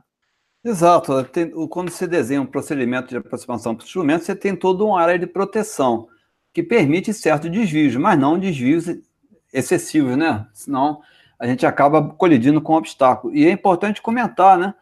Quando você faz um procedimento de circling, esse procedimento, as proteções são muito menores do que de um procedimento normal. É, muitas pessoas não têm essa consciência, né? É, isso daí é um, é um aspecto até bastante interessante que você está comentando. Há algum tempo eu, eu, até escrevi um artigo, tem lá no meu LinkedIn, quem quiser procurar, tem lá, que trata das categorias de aproximação Categorias das aeronaves nas aproximações. Existem diferenças nas velocidades máximas e na área de proteção entre os critérios TERPS, que é FAA, e os critérios da ICAO. Então a gente tem que ter muito cuidado nas velocidades máximas e considerar qual é a velocidade que a gente vai estar tá circulando e qual a altitude, né, que a gente tem que circular dependendo da categoria da nossa aeronave, que vai ser diferente se o critério é FAA ou, ou ICAO. Foi bom você ter lembrado isso daí.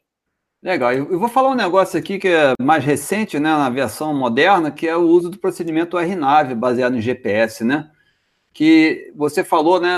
Usa-se o DOT, né, para servir como referência para o callout de desvio, tanto lá em cima, 1.500 pés, quanto perto da DA, 200 pés, né, no categoria 1 para uma questão de facilitação, né? Não dá para ficar cantando, ah, meio dot lá atrás, um dot perto do, da hora do, dos mínimos, né? Exatamente. Mas já no, no RNAV esse conceito muda um pouquinho, né? Porque a gente tem um RNP, um requerimento de precisão para voar o RNAV. E aí a gente sabe que quando você coloca isso no computador da aeronave, você cria uma janela 75 pés para cima, 75 pés para baixo, mas nesse caso do RNAV, essa janela é constante durante toda a descida, né, Enio? Exatamente. É diferentemente do que acontece no ILS, quando é, é um ângulo, né, um, um dot mais distante da pista vai dar um desvio maior do que um dot mais próximo da pista, num procedimento RNAV ou um, um, um VGP, essa distância de um dot fixa. ele é uma faixa fixa, como você disse, 75 pés vai ser esse desvio de um dot para cima ou para baixo. Legal. E quando você fala em procedimento de localizador, né, sem a trajetória do glide vertical ou procedimento VOR, você vê que a FlySafe preconiza o mesmo DOT para manter a coisa simples e eficiente, né? Exato, tá bom? tornar simples de, de compreensão e execução. Mas e quando a gente está visual? E aí, como é que a gente faz? Pois é, é, visual é aquilo que a gente já falou. Se a gente não tem vases, papi, luzes de, da zona de toque, faixas na, na, na própria pista de pouso, né, que delimitem a zona de toque, a gente tem que se acostumar com aquela relação de aspecto da pista, para que faça uma aproximação sempre na mesma atitude, se acostumando com a maneira com que a pista se apresenta no seu campo visual. Então vamos, vamos dar uma olhada nisso. A FlySafe recomenda, como na aproximação visual, baseado no que você faz num procedimento padrão de 3 graus, ficar entre 0,25 a mais, 3,25 acima da rampa, ou 2,75, 0,25 abaixo de inclinação. Quando você tem um papi, você tem essa referência visual fácil. E alinhado com o eixo da pista, até no máximo altitude de 300 pés, nós vamos ver o porquê desses 300 pés já já também, né? É, isso mas, varia de acordo com o auxílio visual que você tem, né? Beleza, então nós vamos mostrar isso aqui agora, mas vamos comentar uma outra coisa também, né? Se eu não tiver papia, não tiver vases, é importante que o piloto tenha esse alerta situacional de onde ele está no espaço, né? Com uma rampa de 3 graus, como a gente comentou uma hora aí, vamos voltar a tocar nesse assunto. Se eu estou a 3 milhas da pista, que altura mais ou menos que eu tenho que estar, Enio? Em torno aí de 1.500 pés, né? Beleza, então é uma conta dependendo do ângulo, né? Tá, a, a 6 milhas eu devo estar mais ou menos a 2 mil pés, a 3 milhas mais ou menos a, a mil pés e por aí em diante. Se eu estou lá a 6 milhas e estou lá, como a gente vê, a 4 mil pés de altitude, tem alguma coisa muito errada, né? Exatamente. Mas se eu tiver o, o, o PAP VAS, eu vou ter essa referência aí. O APAP é um PAP abreviado, que por coincidência bate com esses ângulos, se você olhar lá nas cartas de aproximação, com esses ângulos que a FlySafe recomenda. Se você estiver olhando no, APAP e olhar duas luzes brancas, você está justamente 0,25 graus da rampa, da rampa ideal de 3 graus. E com luzes, luzes vermelhas, 2,75, 0,25 graus abaixo. Né? E, e, lembrando, né, sempre o, partindo do pressuposto que você está fazendo aproximação com ângulo padrão de 3 graus. Obviamente, nos aeroportos que tem ângulos diferentes, o próprio PAP é ajustado de acordo, né? E aí que a gente falou uma coisa importante, né, Enio, que a gente discutiu também, né? Quando você vai voar para um outro lugar e tem um tipo de iluminação diferente, o que, que é importante fazer? É, você dá uma olhada no seu procedimento, que normalmente. Ou, ou, conhecer antes, né? Se você não for realizar um procedimento IFR. Mas normalmente na sua carta você tem a indicação de qual auxílio tem para a pista que você está utilizando. Exatamente, usar o AIP, o documento equivalente no país que você vai voar ou no próprio Brasil, e ver se naquela pista, se o tipo de luz disponível tem esse mesmo ângulo, se tem um ângulo não padrão, para você não entrar numa furada que você vai mostrar esse exemplo lá no final no seu estudo de caso. Perfeito. Tem o PAP, né, que é um instrumento mais de precisão, que ele vai te dar uma, vai te permitir você perceber esse desvio mais rapidamente, né? Se você está na rampa, ficam duas brancas, duas vermelhas. Se você sobe um pouquinho, três brancas. Desviou muito, quatro brancas. Então, meu amigo, é aquilo que a gente vai voltar a botar na tecla de novo, né? Tá chegando perto dos mínimos. Tá olhando essa figura aí de cima, quatro luzes brancas? Não tem o que fazer, né, Enio? Não, só uma atitude, arremete, né? Beleza. Então, é, basicamente, de novo, esses parâmetros todos aqui se resumem em energia, né? Se eu estou alto, veloz, com muita energia e cada vez que o avião é mais pesado, o avião que eu vou vem para aproximação para pouso, peso máximo de pouso com 251 toneladas. Se a energia ela varia não linearmente, a energia que eu tenho para dissipar numa situação dessa é muito grande. Então, até a minha margem de manobra fica reduzida em função disso. Já uma aeronave pequena, né? Se chegar perto ali da pista com uma velocidade e uma massa menor, ela tem uma capacidade de manobra de fazer ajuste bem melhor do que a minha aeronave, né? Por isso Exatamente. que a gente acaba sendo muito mais conservativo na aviação comercial. Então, Enio, a gente agora falou um monte de coisa, vamos botar isso um pouco na prática? Vamos lá. Beleza, então eu vou mostrar um estudo de caso aqui que se baseia no seguinte cenário. É uma coisa que está acontecendo aí no aeroporto do Galeão, na pista 15, uh, ah, em função de modificações na pista, né? Quem está voando por aí está ciente dos notãs. Eu vou abordar e vou mostrar o que está acontecendo lá. Atualmente, é, quando você fala aproximação para o Galeão, uma das opções de pousar é o procedimento R9 Zulu da pista 15. Porque está acontecendo duas coisas em certos horários lá. A pista 1028, que é a pista maior, e, e também tem um bom ILS, também está fora do ar, está fechada para reforma. E o ILS da pista 15 está inoperante. Porque o que, que aconteceu lá na pista 15? Eles deslocaram a cabeceira, como a gente vai ver em umas fotos mais para frente, e diminuíram o tamanho da pista. Com isso, todos os equipamentos estão sendo reposicionados e o ILS está fora. Então, sobra o procedimento RNAV. Então, é isso que você está vendo lá acontecendo no Rio. Ó. Você vê a cabeceira antiga aqui marcada em branco e a cabeceira deslocada marcada pela essa linha verde, que você só pode posar após ela. Isso é uma foto real de um filme que foi feito uma aproximação noturna que eu tirei esse frame para demonstrar isso aqui.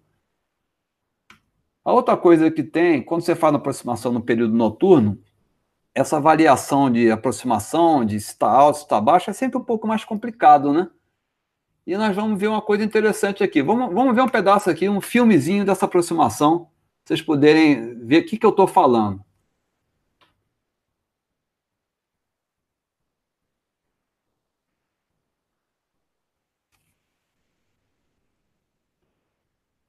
Se você me permite, Iane, eu vou tocar claro. o filme de, de, novo aqui mais uma vez, e eu quero que o pessoal que está assistindo olhe o que está acontecendo ao redor da aproximação, na pista e ao redor, e veja o que está faltando nessa aproximação.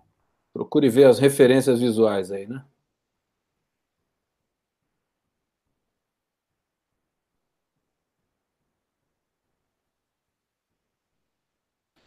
Beleza, Enio. Então, nesse R9 da pista 15, o que, que você achou que está faltando ali? Já está faltando um, um Vases, um PAP, que seria de, de grande auxílio, né? Principalmente se já não tem o ILS. Beleza, então vamos ver. Ó. Essa é a carta do procedimento R9 da pista 15 do Galeão. E eu tomei a iniciativa de mostrar alguns aspectos aí. Primeiro, como você bem percebeu no vídeo, o pessoal deve ter visto também, o PAP está inoperante. Né? Então a gente já não tem o ILS, já não tem o PAP. Vamos analisar isso tudo dentro daquela perspectiva do o modelo do James Reason no queijo suíço das barreiras, né? a gente está derrubando uma série de barreiras que poderiam minimizar o risco ao executar essa aproximação, né? Já perdemos o ILS, já perdemos o PAP, e nesse procedimento específico, diferente de outros procedimentos RNAV, a gente só tem a orientação vertical até atingir os mínimos AMDA, está marcado aqui em vermelho, que é de 340 pés. Ou seja, de 340 pés em diante, na aeronave que eu vou é assim, a gente desliga os diretores de voo, faz directo e prossegue visual. Só que, como você viu lá no vídeo, eu não tenho papo para me orientar e eu estou de noite, né? É. Naquele vídeo, por acaso, o tempo até estava bom, colaborou, né? Então, nós vamos ver mais uns outros fatores complicadores aí, que é a pista não ter luzes de zona de toque, e como deslocaram a cabeceira para frente e pintaram, cobriram a zona de toque anterior, isso não foi feito de uma maneira muito eficiente, ó, e essa foto vai mostrar aqui, ó. Isso aqui no cruzamento da cabeceira, tá vendo a zona de toque normal lá na frente, o retângulo branco pequenininho? Eu aqui dentro desse retângulo vermelho, você dá para perceber ainda a zona de toque original da cabeceira anterior. Percebeu? É. Então, imagina você numa hora dessa, sem rampa vertical, de noite, Vai lá que entra uma chuva que tem acontecido bastante aí em São Paulo ultimamente e te deteriora as referências visuais, né? Pô, Só começa a... alinhando as peças do dominó, né? Exatamente, né? E a, nas aeronaves que a gente voa, a gente tem um sistema chamado Runway Awareness and Advisory System. Esse sistema é o seguinte, uh, Enio, uh, o sistema baseado em precisão da posição GPS, ele sabe onde a aeronave está e sabe onde está a cabeceira, né? Mas como e sabe o comprimento da pista. E sabe o comprimento da pista. Mas como essa cabeceira foi deslocada por causa da obra, os sistemas estão todos desatualizados, não podem ser utilizados. Então, por medida de segurança, as empresas desativam esse sistema até que o banco de dados seja atualizado e essas novas informações sejam colocadas. Ou seja, o piloto vem de noite ali, entra uma chuva, arredonda, dá uma flutuada. Como é que eu avalio se eu estou dentro da zona de toque ou não, Enio? É, vai ter que ser só na, na, na impressão, no sentimento mesmo, né? Pois Você é, porque. Uma série de referências. Porque esse sistema RAS, se eu pousar longo e passar da zona de toque, ele vai me dar um aviso de long landing, entra um aviso auditivo. E aí vai fazer você tomar a iniciativa de arremeter. Fica muito fácil quando o alerta está dado. É. Então, o que a gente está vendo aqui, né, Enio, é que tem uma série de fatores que estão se alinhando aí, e a gente, como piloto, tem que lidar com isso. Então, quais são as alternativas? Né? Porque a gente fala, ah, eu não vou fazer aproximação, às vezes é a única que tem para fazer, né? É. Então, tem alguns modos, né? O seu avião, por exemplo, qual é o, um recurso muito bacana que o seu avião tem para lidar com essa situação? Antes de eu tocar nesse último assunto aqui. É, a gente tem o, o HUD, ou HGS, né? Que é, para quem não conhece, é um, é um, como se fosse um vidro com uma projeção no, no, no infinito, e você pode selecionar, por exemplo, uma rampa de 3 graus, de tal forma que você faça a visada daquela rampa de 3 graus na marca de mil pés. Ou seja, você consegue criar é, no seu HUD a, a, rampa, a trajetória ideal para que você prossiga o tempo todo, inclusive nesse trecho visual, na rampa adequada para o pouso. Legal, então você está falando do tal do heads-up display que cria uma trajetória virtual até a pista, né? Exato. Porque numa situação dessa, a gente está falando, a gente tem algumas opções, e uma é o uso de modos do sistema diretor de voo, que é o Fly Path Angle, que faz de uma maneira alternada isso que você está falando de criar uma rampa de 3 graus, ou uma vertical speed, que você ajusta lá de acordo com o seu briefing, para você prosseguir da MDA até a pista com algum controle. Eu, eu diria assim, a gente quer justamente focar aqui na importância desse briefing de ameaças. Ou seja, como é que eu vou lidar com essa aproximação se eu estou com todas essas deficiências aí e para minimizar esse risco? Eu, particularmente, eu focaria, obviamente, quem está pilotando tem que estar tá olhando para fora e quem está assessorando tem que ficar de olho ali na razão de descida para ver que você ou não reduz a razão sem perceber ou começa a desenvolver uma razão de descida muito alta, né? E aí você talvez deixar um ponto definido mais claro de iniciar a arremetida mesmo após do toque no chão, né? Para poder minimizar o risco de posar longo e varar uma pista, né? Exatamente. Legal. Então, é, é, é que a gente fala, né?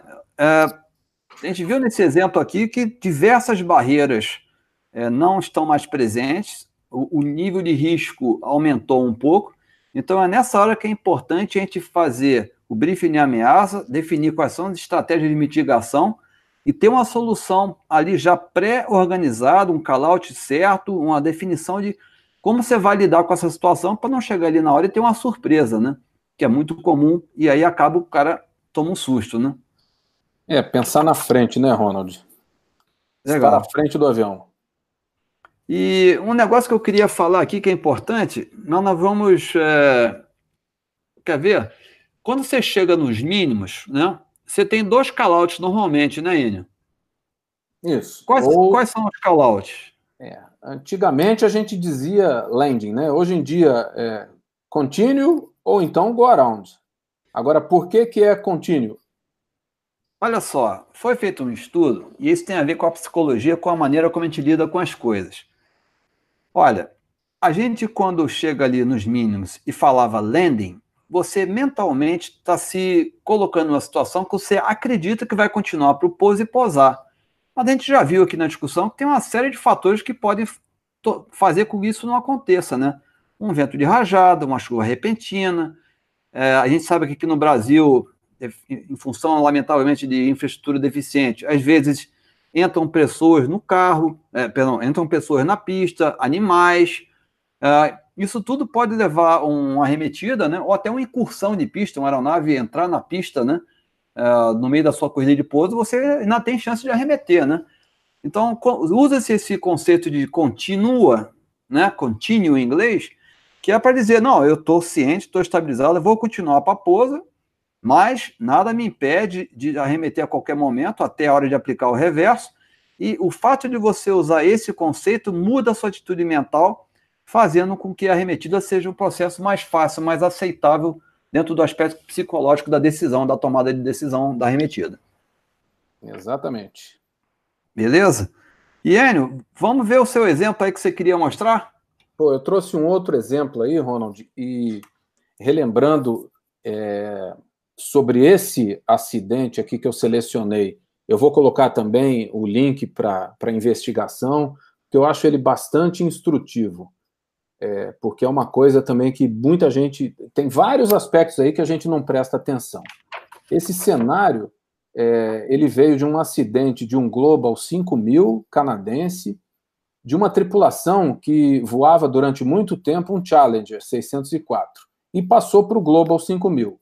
São duas aeronaves do mesmo fabricante, mas de categorias diferentes e principalmente com uma atitude de pouso completamente diferente, como a gente vai ver numa foto que eu vou colocar a seguir. É, esses pilotos estavam habituados a fazer a visada para 500 pés em vez de mil pés. Por que isso? Porque eles achavam que, como a pista era curta, eles tinham que fazer uma visada um pouco antes para aproveitar mais essa distância de pouso é, esse aeródromo onde eles se acidentaram, eles tinham o hábito de operar com frequência. E nesse dia em especial, estava com a pista molhada, vento cruzado, a pista tinha é, pouco menos aí de 1.500 metros, né? E eles calcularam que a distância de pouso era de 1.310 metros, ou seja, sobravam somente 179 metros. Mas lembrando que esse cálculo é feito dentro do padrão, ou seja, cruzar a cabeceira a 50 pés, tocar na marca de mil e aí aplicar freios ao máximo para poder parar dentro dessa distância calculada. O que aconteceu nesse dia é que até 550 pés acima do aeródromo, a aeronave estava estabilizada, ok? Estava cumprindo todos esses conceitos que a gente falou, de velocidade configurada, o landing checklist estava completo, dentro do, de eixo e rampa. Depois desses 550 pés, começaram a haver ainda é, algumas variações de velocidade rampa, mas isso ainda dentro de determinada normalidade. O problema maior veio na, na última meia milha, a partir de 180 pés de altitude, quando eles estavam sempre abaixo do APAP. É, lembrando que a APAP é, é aquele sistema de é, visual que é abreviado, simplificado. Ou Aquele seja, que a gente mostrou ali, né? Duas brancas, branca e vermelha, branca ou duas e vermelha, ou toda vermelha. Que ele tem também um outro problema, né, Ronald? Que se você não está no branco e vermelho, você está todo vermelho, você não sabe se você está um pouquinho abaixo ou muito abaixo. O isso, importante isso. é que você está abaixo da rampa prevista. Mas em nenhum momento houve um call-out de alerta para dizer rampa ou glide, se fosse um um procedimento de é, um procedimento ILS, né? Em momento nenhum houve um call-out de alerta para dizer que estava abaixo da rampa. Que aconteceu, a consequência é que o toque aconteceu a aproximadamente dois metros e meio antes da cabeceira e, para piorar, 45 centímetros abaixo do nível da pista. Se você puder avançar o slide, eu vou mostrar aí. É um slide bastante interessante que mostra, inclusive, os dois aviões que, que essa tripulação voava. Né? Eles voavam primeiro esse jato menor, que está aí à frente, que é o Challenger, e passaram a voar o Global. Vejam a diferença na atitude das duas aeronaves. Então, isso já mostra que para o primeiro avião aí, que eles faziam avisada ah, para 500 pés, ele já não tinha, já não era algo correto de se fazer mas o problema não era tão grande quanto o, o, o problema que acontecia no, no Global, que tem um deck angle, esse ângulo que ele tem na trajetória de aproximação, um ângulo muito mais acentuado do que o Challenger. Somando isso tudo, fez com que ele tocasse ali naqueles dois metros e meio, né, antes da pista e 45 é, centímetros abaixo, e aí Passa o próximo slide aí, Ronald, por favor. Isso daí, ó, deu perda total na aeronave. Ou seja, um avião que estava estabilizado até 550 pés começou a desestabilizar após isso, a partir de 180 pés, ou seja, na última meia milha, estava desestabilizado, não houve o call-out, não foi tomada a atitude de arremeter. Olha aí a consequência. Essa aeronave, Ronald, tinha 92 horas totais de voo quando aconteceu esse acidente. Perda total. É Provavelmente pena. Perfeitas condições operacionais, né, Enio? Uma pena, uma pena ver um avião tão, tão bonito, tão novo, tendo essa, essa consequência, esse resultado, esse final aí, por conta de coisas que a gente. descumprimento de coisas que a gente insistiu tanto nessa, nesse nosso bate-papo aqui. Que já está até bem longo, né, Ronald? Mas é, pois é, vamos uma, chegar uma tomada. Vamos é, chegar um ao final agora. Que a gente falou, para que a gente tenha Isso. um pouco de tempo também de tentar responder as perguntas aí do é, que o pessoal está fazendo aí para a gente. Antes de fazer essa revisão final, e eu, a gente tem uma mensagem certeira para cada tópico desse que a gente combinou, né, Enio, para gravar uma coisa importante. Eu queria aproveitar a oportunidade e o Agnaldo passou algumas perguntas aqui interessantes, né? Isso. Então, tem um que está perguntando se existe aproximação estabilizada na aviação geral e na executiva. Você quer responder essa, hein? Mas é claro que existe. Existe e deve existir. Se não existe, está errado. Ou melhor, se alguém não pratica, está errado. Ela tem que existir. Todos esses conceitos que a gente falou, de razão de descida, de desvio lateral, desvio angular de, de altura, é, cumprimento de checklist, configuração até determinada altitude, tudo isso existe para ser cumprido. E a gente está vendo quais são as consequências de não cumprir. Respondendo essa pergunta, volto a dizer: de todos os acidentes, de todos os problemas que nós vimos, é, de acidentes provocados por continuar uma aproximação que não estava estabilizada, em 65% deles a aproximação era visual, nem era instrumento. Ou seja, isso só reforça da importância de quem não tem isso ainda de implantar esse sistema, esses procedimentos. Legal, beleza. E é o que você falou, né? E como a gente debateu aqui nesses parâmetros novos de aproximação estabilizada da Fly Safety, esse sistema é flexível para poder encaixar todo mundo, não é para impedir a operação. Então é importante que você, dentro da sua realidade, no seu avião no aeroclube, instrução, no jato executivo, ou eu no meu avião de grande porte comercial, eu siga essa filosofia, fazendo a adaptação necessária, mas que eu siga, tenha essa, esse procedimento uh, bem aplicado, tenha os gates bem definidos, e use os callouts e tome a decisão corretamente, considerando todos esses componentes que a gente discutiu aqui, né, Enio? Exatamente. É, é, são todos aspectos muito importantes e quem ainda não tem isso é, aplicado, a gente recomenda fortemente que, que aplique. Beleza. Outra pergunta que fizeram aqui que eu gostaria de responder, alguém pediu para explicar melhor o VDP, o que é o Visual Descent Point. Eu até Isso. tenho que dar uma, fazer uma graça aqui, porque meu nome é Ronald Van Der Put. É. Eu, na época, trouxe esse conceito do VDP lá para dentro da Varig, no treinamento, quando eu voava o 737-200. Uh, e o 737-200 é uma geração na aeronave que voava na mão, né? Era VOR, é. NDB pela Amazônia, quem voa Ômega, depois teve o luxo de voar um GPS. Então, a gente usava aquelas aproximações que em inglês se chama-se fly and drive, é né? um procedimento não precisão, um VOR, um NDB, que você vinha com steps, né? Mantinha dive, and drive. Até um... dive and drive, isso aí. Vem, vem numa certa altitude, aí mergulha para outra altitude, espera um certo ponto à distância e vai mergulhando.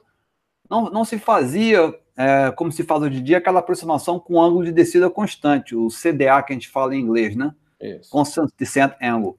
Então, esse conceito do VDP foi lançado na época para tentar trazer esse alerta situacional da posição da aeronave em relação à rampa correta. Então, como eu vou repetir aqui a explicação, o Visual Descent Point, você, digamos que você está fazendo uma aproximação com ângulo de 3 graus baseado em NDB, tá? E você tem um NDB que o, o NDB está a, a uma milha e meia da pista, digamos, um marcador médio lá.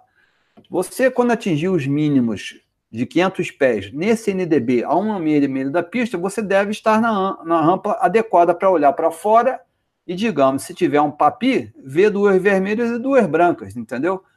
Então, o VDP é justamente esse ponto, geograficamente falando, que numa aproximação não precisão, ao atingir os mínimos, você está na rampa ideal para prosseguir o pouso estabilizado dentro do ângulo de aproximação daquela, daquela, daquele procedimento de pouso. Ficou claro, Enio?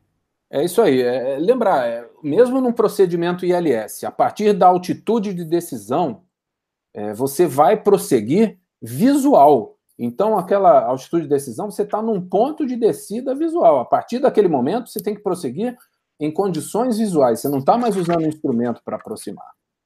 Beleza. E, Iênio, é, vamos fazer aqui uma revisão do que a gente falou nesse, nessa palestra? Opa, vamos lá. A gente pode citar os pontos mais importantes aí de cada um. Isso. Beleza. Então, como a gente combinou, Enio, a gente quer que vocês que estão nos assistindo aqui levem alguma coisa para casa e deixem uma palavras simples bem marcadas na memória de vocês. Então, quando a gente falou de aproximação estabilizada, a gente falou um monte de coisa. Mas a coisa mais importante de tirar dessa palestra sobre isso é o conceito de energia. Ou seja, tudo aquilo que a gente falou representa energia que tem que ser gerenciada adequadamente para aproximação. E no tópico seguinte, Enio? É, a gente falou de safety gate, né? Safety window, ou seja, é a gente trabalhar para colocar a nossa aeronave em um ponto a partir do qual eu vou prosseguir estabilizado. É, então, a gente viu aí as recomendações da indústria, que, por exemplo, para é, procedimentos IFR, voo IFR, é a partir de mil pés. Então, o nosso safety gate seria mil pés altitude a partir do qual, altura a partir do, da qual a gente vai prosseguir estabilizado. Visual, 500 pés, e num procedimento para circular, 300 pés. São os nossos safety gates recomendados, né? Chegou no gate, não está estabilizado, qual é a mensagem principal? Go around, arremete.